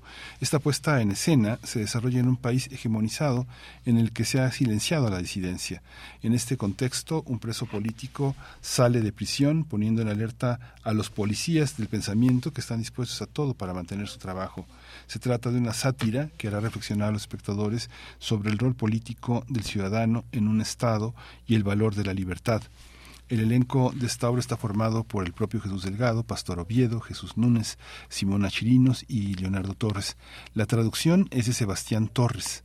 El vestuario es de Giselle Sandiel, la iluminación está a cargo de Edgar Mora y la escenografía de Jesús Delgado, el maquillaje de Aquetzal y Reséndiz, el diseño gráfico de Salam González, los arreglos de Alejandro Alcalá y en los bigotes prostéticos se encuentra Martina Tenco. Las funciones son los sábados a las seis de la tarde en el Teatro La Capilla y vamos a conversar sobre esta obra con Jesús Delgado, director. Él, eh, él, es un hombre de teatro desde muy joven, desde adolescente. Él se formó en la Universidad Central de Venezuela. Él es venezolano, pero por derecho propio también está, por fortuna, entre nosotros en el Teatro Mexicano con una compañía que cumple 15 años y que lo celebra con una de las obras más interesantes de la segunda mitad del siglo XX, que son Los Policías de uno de los grandes hombres que platicábamos fuera del aire que pasó por México, sin mucha gloria, pero, pero eh, in, imborrable, es Vladimir Mroshek. Jesús, bienvenido. Muchas gracias, Miguel Ángel. Un honor estar aquí. Qué bueno, Jesús. Pues eh, eh, emergente, que, eh, que emergente es una, es una forma de decir que siempre son, siempre será un teatro por hacerse, siempre habrá una cuestión por, por venir cumple 15 años y lo y lo, y lo, lo celebran con esta con esta obra es todo un esfuerzo llegar en el teatro en este siglo, este, haciendo un teatro de, de calidad muy exigente, pero al mismo tiempo con rigor. Cuéntanos un poco, preséntanos Emergente, para quienes no lo conocen, que es, es una, es una compañía independiente, sin embargo tiene repertorio, ¿no? Es una, es- tiene memoria, tiene 15 años. Cuéntanos un poco de Emergente, Jesús. Sí, es un colectivo artístico fundado en Caracas, Venezuela, y que luego continuó su trabajo aquí porque varios de los integrantes eh, nos vinimos a México hace ya ah, ocho años. Tenemos aquí la mitad más o menos del tiempo en total de trayectoria del grupo. Eh, nos interesan los temas políticos sociales. Nuestras obras siempre pretenden generar una reflexión, procurar un espacio en escena para que se piense sobre temas que nos parecen importantes, ¿no? Eh, la libertad, la democracia, eh, los sistemas políticos, el peligro de los regímenes totalitarios, son temas que frecuentamos. Eh, yo vine con ocasión de hacer una maestría en la ENAT, una maestría en dirección escénica, y decidí quedarme y el trabajo del grupo continuó. Gracias por, por esas palabras. Sí creemos que, que le ponemos mucho corazón, compromiso, que respetamos a la audiencia, nos tomamos el tiempo de pensar qué vamos a hacer. Y bueno, creo que Los Policías es un trabajo representativo, es resume mucho de lo que somos y de lo que nos inquieta. Logramos aquí combinar un equipo de actores venezolanos, generamos un acento, una universalidad en el escenario muy tropical y creativos de aquí de México. Eh, varios de los más destacados actualmente, como Giselle en el vestuario, que se propuso hacer unos uniformes, todo un concepto bien bonito sobre, eh, especialmente diseñado para esta obra y para nosotros. Edgar Mora en la iluminación también crea atmósferas muy interesantes. Eh, a Quetzali con el maquillaje. Es una obra no realista que roza el absurdo. Es una sátira en donde se caricaturiza un poco a este cuerpo de policía que pretende adoctrinar ¿no? y, y controlar el pensamiento de las personas y se encuentran eh, en el principio de la obra en una situación desesperada porque el último preso político sale libre. Entonces ya no hay a quien reprimir y no encuentran qué hacer y se suscitan una serie de eventos eh, que nos hacen reír, pero obviamente también reflexionar sobre, sobre estos temas. Sí, qué interesante, Jesús. Este, para nosotros eh, en México el teatro de Venezuela y lo que viene de Venezuela tiene una enorme memoria. Yo creo que hubo un momento también en los en los años 80 en el que Venezuela y el Ateneo de Caracas fueron como una una capital del teatro en Latinoamérica. El trabajo que hizo Carlos Jiménez fue este Julio Formoso, este Francisco Alfaro, toda una compañía, era enorme, ¿no? Era enorme rajatabla, venía a México, iba a Nueva York, el Festival de Teatro de Nueva York, el Festival de Teatro de Caracas, el Festival de Teatro de Bogotá, este, y es muy interesante tener un trabajo con ese rigor porque inevitablemente, eh, de, de- de alguna manera, ustedes, este, tú como director, representan ese legado, ¿no? Están fuera de, de Venezuela, pero también representan ese legado del teatro que, que enseñó tanto en América Latina, ¿no? Cuéntanos un poco también cómo ha sido ser teatralmente este venezolano en México, ¿no? Como hay, hay una particularidad, yo creo que hay un signo de identidad y ser venezolano y ser ser venir del teatro es algo significativo, ¿no? Sí, un honor, un honor lo que me dices con respecto al maestro Carlos Jiménez, que sí estuvo en México y, que hizo escuela en Venezuela con Rajatabla. Bueno, un, un grupo de referencia para nosotros.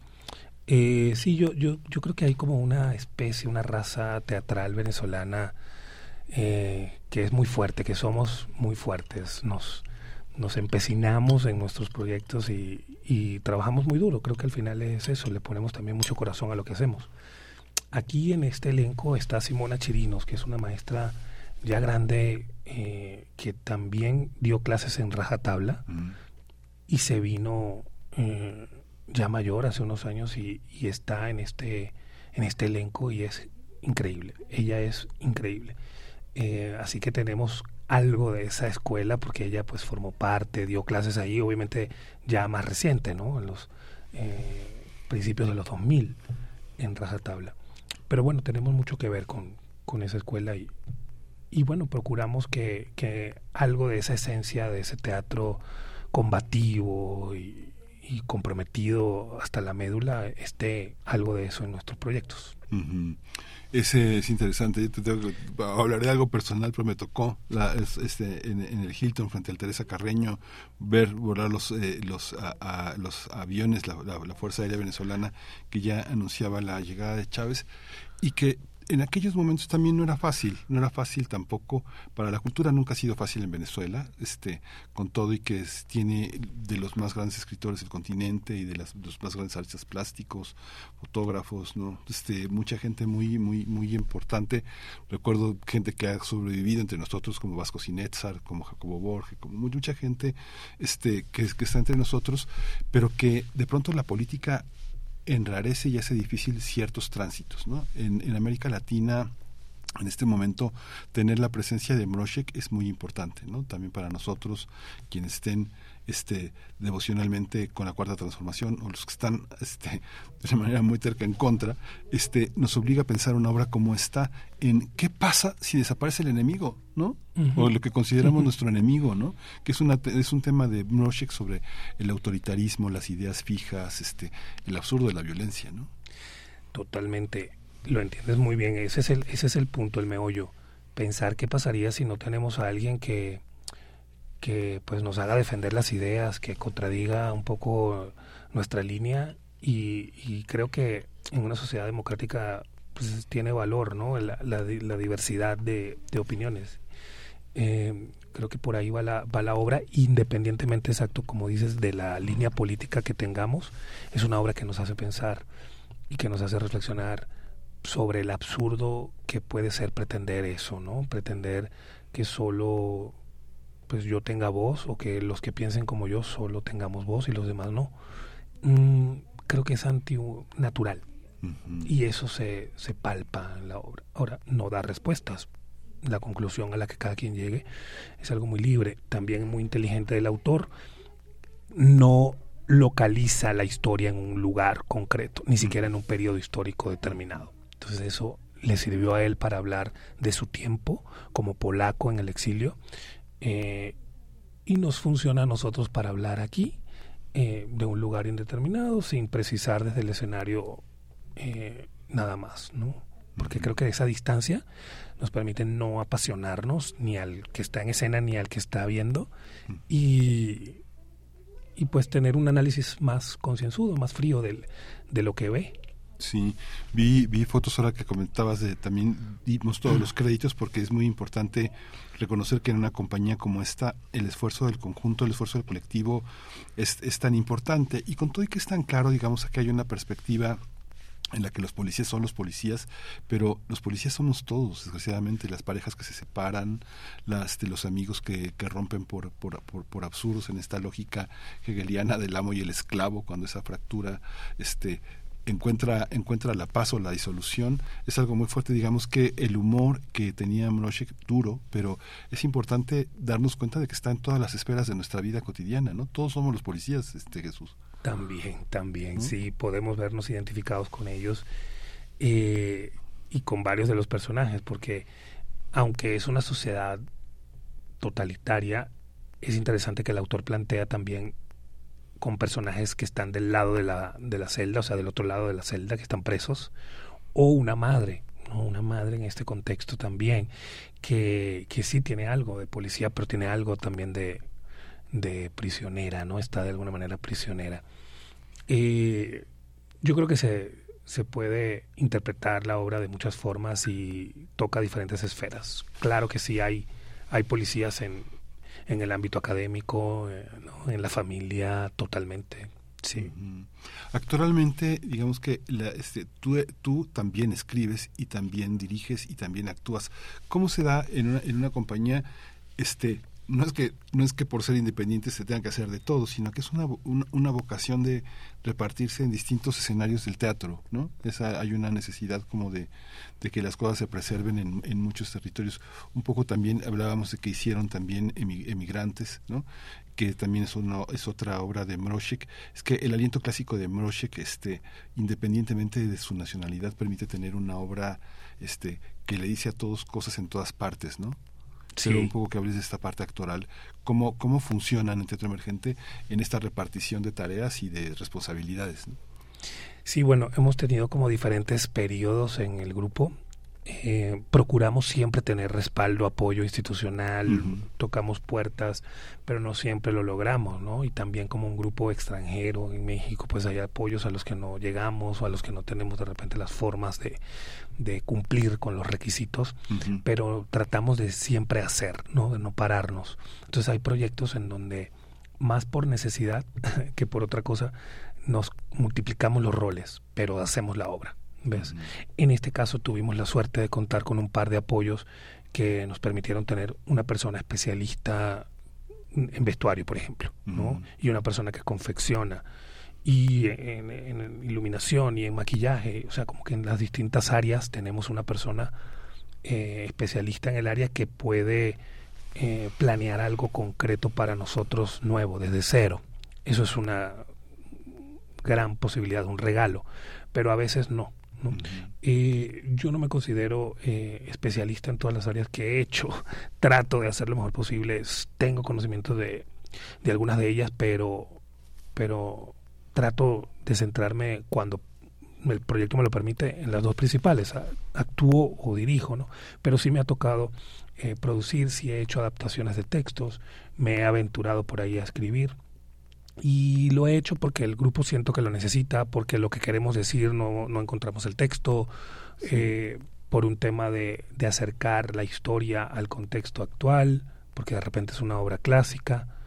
Eh, entonces, bueno, es un poco así, ope- operamos según la necesidad y siempre el objetivo es la obra, presentar el trabajo que, que senti- sentimos que necesitamos eh, presentar y- y con el que queremos dialogar con la gente. Sí, en una, en una apuesta, digo, siempre se tiene que tener apoyos porque desgraciadamente hay una parte que eh, eh, eh, el rigor de ciertas obras, lo que las obras le preguntan a la gente a veces, la gente no lo identifica con la idea de entretenerse, ¿no? Sino es algo complejo, ¿no? No quiere ir a sufrir, no quiere ir a pagar por sufrir en un, un- en un espectáculo, pero en este caso hay una, hay una parte que, este, es muy accesible en el sentido en el que es un espectáculo muy redondo donde uno va a poder observar como muchos elementos no hay hay una hay una hay una parte de actuación de plástica un poco que nos cuentes un poco más de la de la de la obra no un poco este con el, con el ojo de alguien que ya la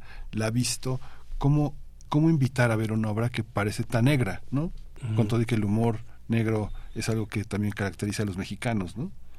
Sí, yo, yo creo que se disfruta mucho la, la obra al ser una sátira, una caricatura, hace uso del humor, eh, subraya elementos que podemos identificar que son reales, que suceden, pero los exagera, los hace más grandes, ¿no?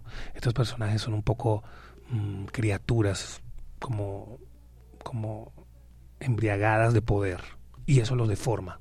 Entonces por eso el maquillaje, eh, la caracterización eh, rosa el absurdo, la farsa por momentos. Pero obviamente viene de un lugar orgánico, de un lugar real, solo que magnificado, más grande. Eso creo que es uno de los atractivos. Es una obra que tiene un estilo cuidado por ese lado, tanto en actuaciones como en iluminación, maquillaje, vestuario, todos los elementos apuntan hacia allá y crea un universo muy particular, cercano al nuestro, cercano al real, pero con la suficiente posibilidad de distanciarse de él como para no sentirse aludido y entonces poder pensar los temas que ahí plantea, ¿no? O sea, es una sociedad en donde un rey ha podido acaparar todo el poder. Todas las personas, por ejemplo, tienen que hacer cada vez que lo nombran en la obra, los personajes tienen que hacer un saludo, una reverencia, y hay un cambio de luz, se ilumina solo un retrato inmenso que está al fondo, eh, como una especie de zoom en cine que y se ilumina el retrato del rey eh, con los bigotes más grandes de todos al, al fondo Eh, y es como un stop no dentro de la historia. Pero el ritmo es muy es muy gracioso es muy interesante porque hay momentos en donde está la discusión fervorosa en- entre los policías por algo y cada vez que nombran al rey hay que hacer ese aparte no hay que hay que hacer ese saludo esa reverencia. Entonces bueno eh, el autor eh, genial, de forma genial, ha construido una historia con unos personajes súper interesantes porque tienen sus conflictos, porque tienen sus miedos, pero no los, eh, no los dejan ver, no los tienen que tapar. Eh, hay uno que empieza un poco anticipando, pero no, no todavía no revelo mucho, ¿no? Pero hay uno que empieza a dudar y entonces la duda es peligrosa, ¿no? Empieza a dudar de si vale la pena, de si están haciendo lo correcto. Y eso genera también ¿no? una sacudida dentro del, del, del cuerpo del cuerpo policial.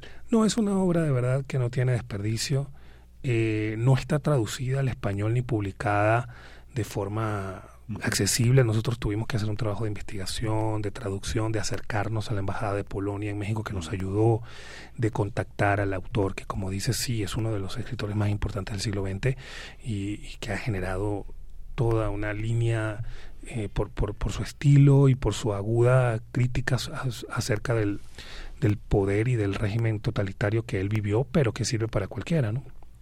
Entonces, bueno, vale mucho la pena acercarse a ver este trabajo. Tenemos el apoyo también del Teatro La Capilla, que nos ha abierto sí. las puertas para, para hacer en este teatro toda la construcción ¿no? de, de, este universo que la obra requiere. Y bueno, ahí los esperamos, la verdad, y a ti también, Miguel Ángel, los sábados a las seis de la tarde.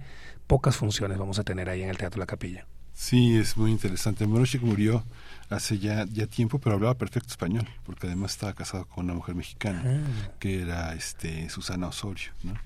Este yo no sé dónde esté Susana en estos momentos pero uno de los grandes autores y sí se, se tradujo mucho yo, yo creo que hay obras en pequeñas editoriales independientes españolas que con apoyo del gobierno de Polonia en, distintas embajadas se llegaron a hacer traducciones que difícilmente a veces uno accede a ellas porque no están no son traducciones para el mercado no sino son apoyos de traducción en instituciones.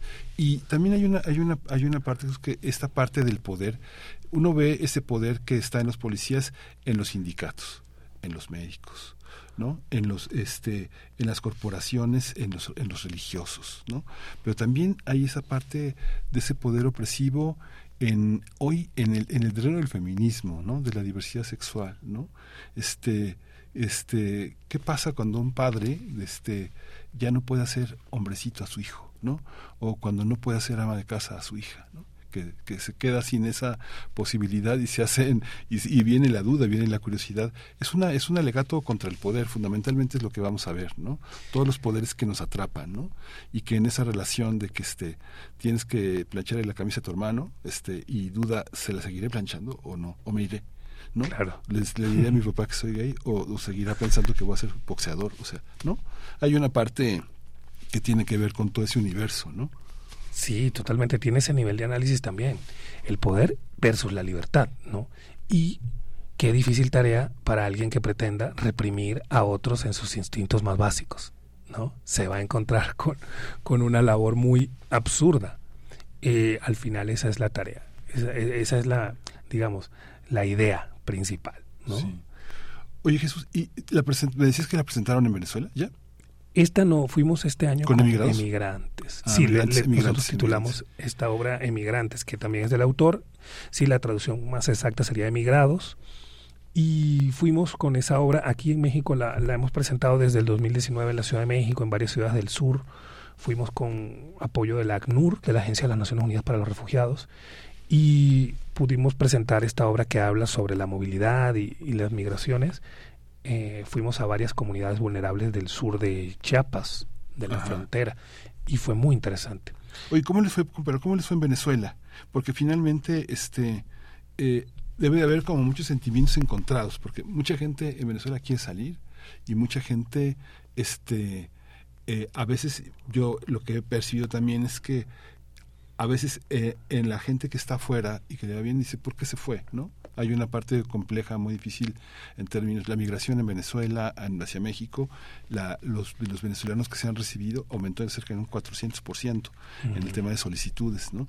Debe, debe, debe de ser complejo, ¿no? Y sobre todo con una obra también como Migrantes, que también es una obra sobre el movimiento, ¿no? Sobre las raíces, ¿no? ¿Cómo, uh -huh. cómo, cómo se recibe? ¿Cómo lo, cómo lo sientes tú? Fue digamos, muy siendo tan venezolano, digo, quien te está claro. escuchando sabe uh -huh. que ese acento es de allá, ¿no? Sí, fue muy emotivo presentarnos este año allá, volver con una obra después de ocho años aquí residenciados, ha sido de lo más especial ¿no? de nuestra carrera. Eh, la obra llega muy fuerte ahora allá porque las familias están divididas, ¿no? Sí. Estamos hablando de casi 7 millones de personas o alrededor de 7 millones, que es aproximadamente un cuarto de la población que se fue de Venezuela en los últimos años, que emigró, y que estamos ahora regados por el mundo cuando éramos un país más bien receptor de migrantes. ¿no? Sí. Históricamente, eh, Venezuela, un país de- que recibió durante la Primera y la Segunda Guerra, de Europa, de- incluso de Latinoamérica. Y ahora, eh, lamentablemente, pues hay esta diáspora. Entonces estamos regados por el mundo y obviamente el público muy conectado con nosotros. La obra tiene momentos muy divertidos porque eso es lo bueno del autor, que no, no es un drama, es un- son historias muy, muy entretenidas, pero con momentos de sacudidas profundas del lado del público y del lado de nosotros. Y la ovación, el calor del público fue muy especial, muy especial. Y las puertas abiertas nos trataron, porque sabían también el esfuerzo que representaba después de irte, regresar con una obra, ¿no? O sea, eh, sí, nosotros somos un colectivo independiente, pero eh, creo que hacemos proyectos que, que parecen proyectos como financiados. Sí, sí, sí. Porque Por administramos muy bien y le, Sí. le ponemos mucho empeño para que lograrlo, ¿no? Pero hacemos unas giras y hacemos unas cosas que parece que fuéramos un grupo es, mucho más grande de lo que realmente somos, pero somos unos soñadores, Sí. una utopía. Sí. Exacto. Pues Jesús, qué bueno, felicidades. Ah, Nos hace mucho bien en México tener a, a- a Teatro Emergente entre nosotros, tener el trabajo que ustedes hacen. Por supuesto, forman parte de nosotros, son este unos mexicanos más entre nosotros. Muchas gracias por el trabajo. Va a estar los sábados a las 18 horas. Afortunadamente va a tener muchas funciones, van a estar hasta noviembre. Hay que seguirlos en las redes. Están en el Helénico, en el Teatro de la Capilla, perdón, el Teatro de la Capilla, que también es una, es una embajada, es un lugar también, es un lugar del mundo, el Teatro de la Capilla, y Boris Schumann es un hombre, es un hombre del mundo también, ¿no? Muchas gracias, Jesús. A ti, gracias, Miguel Ángel. Hasta pronto. Vamos a ir, vamos a hacer una pausa musical. Vas papaya de Sidestepper para Mayra Elizondo.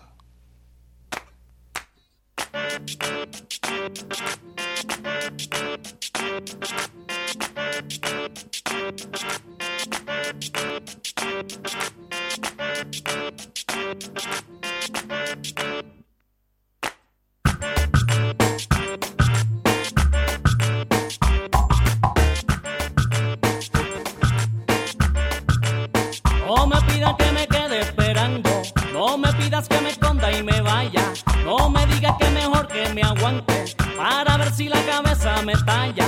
Yo no quiero que me agarre en la noche, no me pidas que ahora tire la toalla, no me pidas que me vaya corriendo, que me rinda sin pelear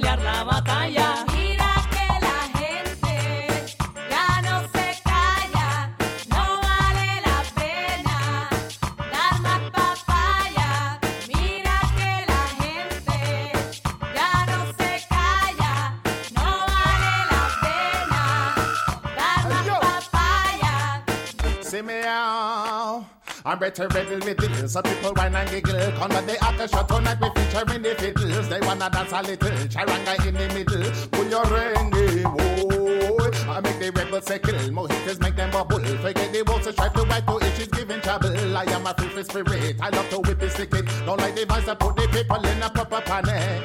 I'm getting critical. People so cynical. Forget about the spiritual, all about the physical.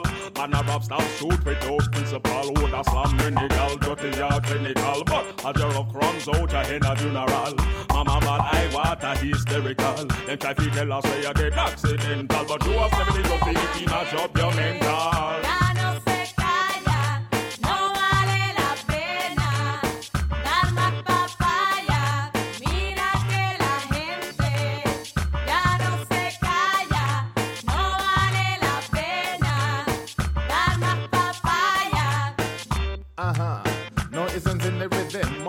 Happiness we give them. I am the drums, the bass, my melody where I can swing them. I am the needle and groove, the dancing shoes and the moves. We wanna party. We have nothing to prove. Tonight you're having no fears. Dancing with musical chairs. With signs of row, row. Put your hands them up in the air. Try this last. Bonitas. I love your life, me, gente. Ooh, One love for me, gente. Primer movimiento. Hacemos comunidad con tus postales sonoras envíalas a primermovimientounam.gmail.com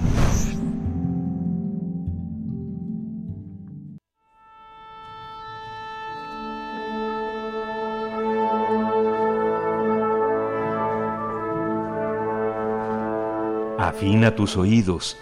Aquí te presentamos una recomendación musical.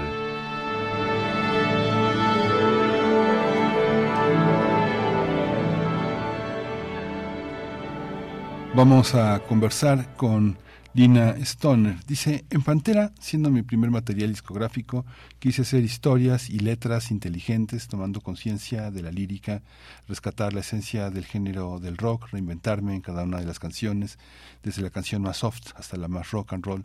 Hice con amor este proyecto que espero este, llegue a quienes tiene, tiene que llegar y de, lo- y de todos los que fuimos parte. Lina Stoner, bienvenida, buenos días. Está, está, está atorado el canal del audio, pero ahí está.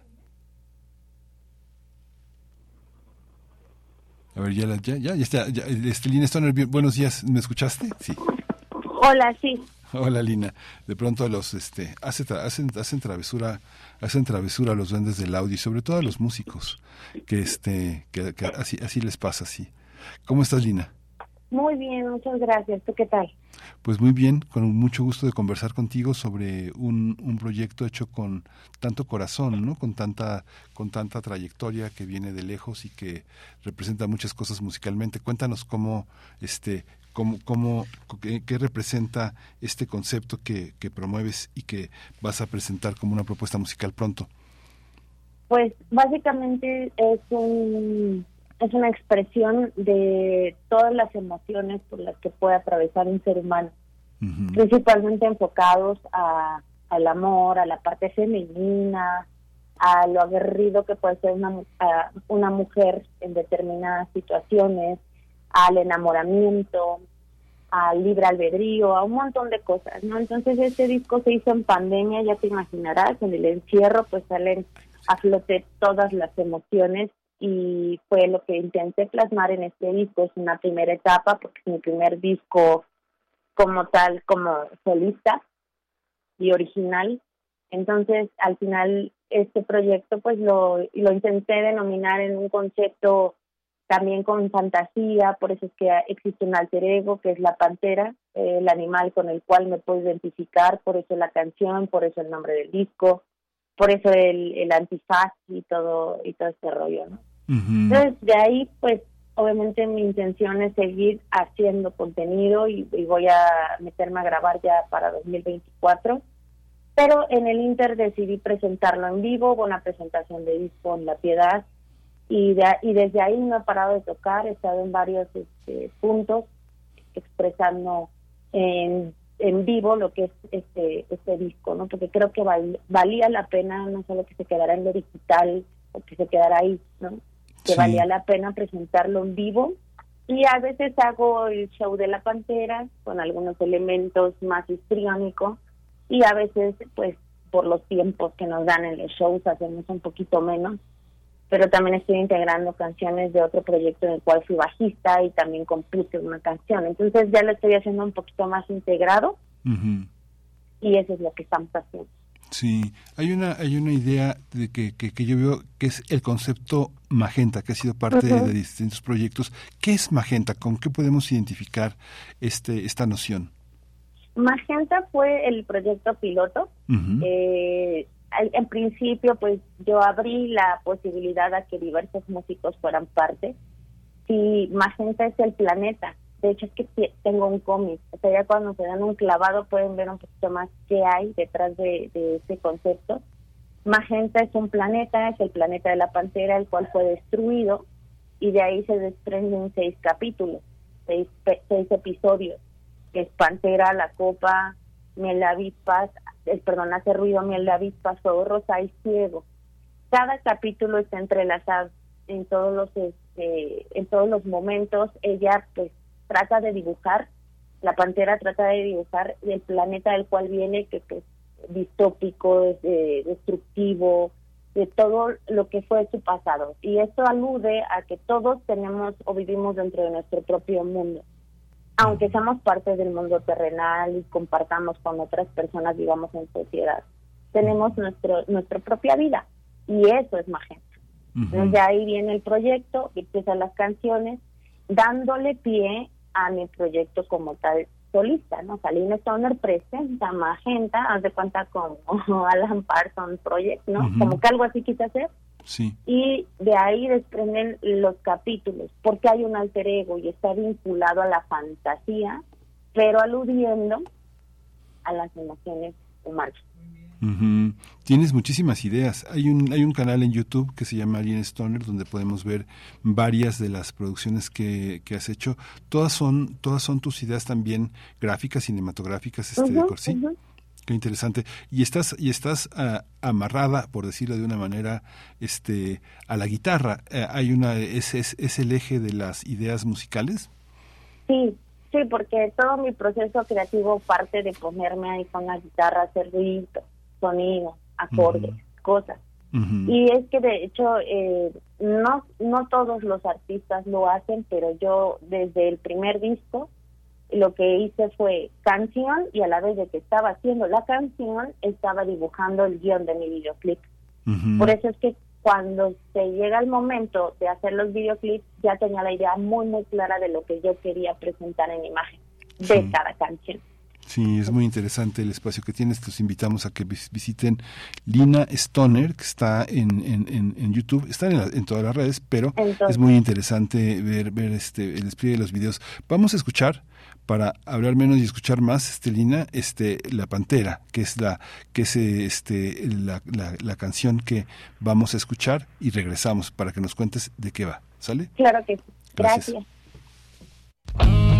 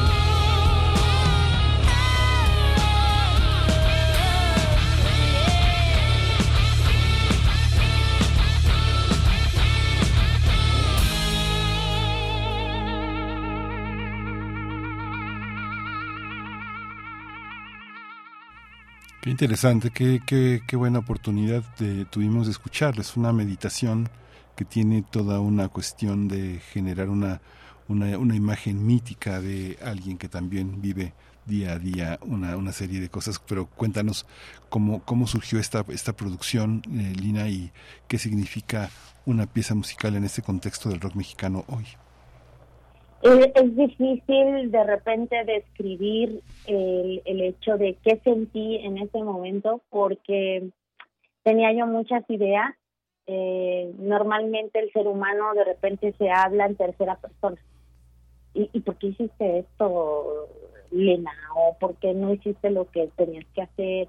¿O por qué te sientes tan mal? O sea, a veces cuando entramos en ese mood de introspección, revisamos eh, no nos damos cuenta, pero nos hablamos en tercera persona. Entonces, eso intenté hacer con Pantera, porque le dice, lejos, lejos llegarás, o sea, no te rindas. Y a la vez, eh, pero también emigro, o es decir, yo también me voy, porque yo pasé por un proceso de mudanza muy difíciles. Entonces, era como una manera de expresar lo que significan los cambios en la vida, los eslabones perdidos, de, los, los vínculos que, que, que se rompen en el paso del tiempo, ya sean familiares, de pareja, de amistades. Y, y esta canción habla de la de esa de esa parte, ¿no? Describe esas esas emociones, esa parte interna en donde yo yo trataba de, de, de encontrarme a mí misma hasta que obviamente todos buscamos de alguna u otra manera creer en algo. En ese momento para mí fue Dios el que me salvó de, de todo eso. Por eso es que hay una pausa en el hueco que, que, que se oyen solo los tambores y, y ella le dice Dios desprende su poder. Porque finalmente a través de la fe yo encontré ese camino. Eh, entonces es, es, es muy espiritual, pero habla de una sensación, de un sentimiento totalmente humano, totalmente válido a raíz pues de nuestros quiebres ¿no? en nuestra vida. Y Pantera porque alude al, al alter ego y al final del día pues yo no quise poner la palabra implícita porque creo que la canción habla por sí sola eh, es una está relacionado con el personaje el personaje pues es una pantera ¿por qué pantera? ¿por qué antifaz? Porque todos a, la- a lo largo de nuestra vida pues usamos máscaras en las redes sociales en todo a veces no mostramos realmente quiénes somos. Y las máscaras existen desde desde que existe la humanidad era en, eh, fue una investigación que también hice porque en culturas nórdicas eh, inclusive no los prehispánicos utilizaban para camuflajearse para identificarse para hacer como como esa parte de su tribu no entonces trae todo un trasfondo ahí de por qué porque a veces uno no se muestra tal cual es y, y eso es lo que quise. Bueno, este es el reflejo, esta es la pantera, pero sí hay un detrás de. Y por eso los sonidos, porque también viene la parte creativa, la parte artística. Eh, de repente hago un, un sonido con, con, con la lengua para simular el, el, el tono de la pantera, la pantera en el bajo, ese- esa especie de, de cosas artísticas implícitas en los instrumentos, la atmósfera en la batería, le dije, necesito que me lleves al mundo Oye, de, Lina. de una pantera. Ya nos dieron las 10. Es un placer, es un placer hablar contigo. Yo creo que tenemos que hablar más. te- Tenemos, tenemos que invitarte en otras ocasiones para hablar de más temas. Hay mucho que hacer. Lina Stone, hay, hay una hay una gran posibilidad de, de, de imágenes en tu sitio, en las redes sociales. Hay que buscarte. Te agradezco mucho que hayas aceptado esta conversación y que no sea la primera. Vamos a hablar muchas veces, ¿no? Ojalá que sí, yo, yo feliz. Muchas gracias por el espacio. Gracias, Lina. Esto, esto ya son las 10. Esto fue el primer movimiento, El Mundo de la Universidad. Radio UNAM presentó Primer Movimiento. El mundo desde la universidad. Con Berenice Camacho y Miguel Ángel Gemain en la conducción. Rodrigo Aguilar y Violeta Berber, producción. Antonio Quijano y Patricia Zavala, noticias. Miriam Trejo, coordinación de invitados. Tamara Quirós, redes sociales. Arturo González, operación técnica. Locución, Tessa Uribe y Juan Staca.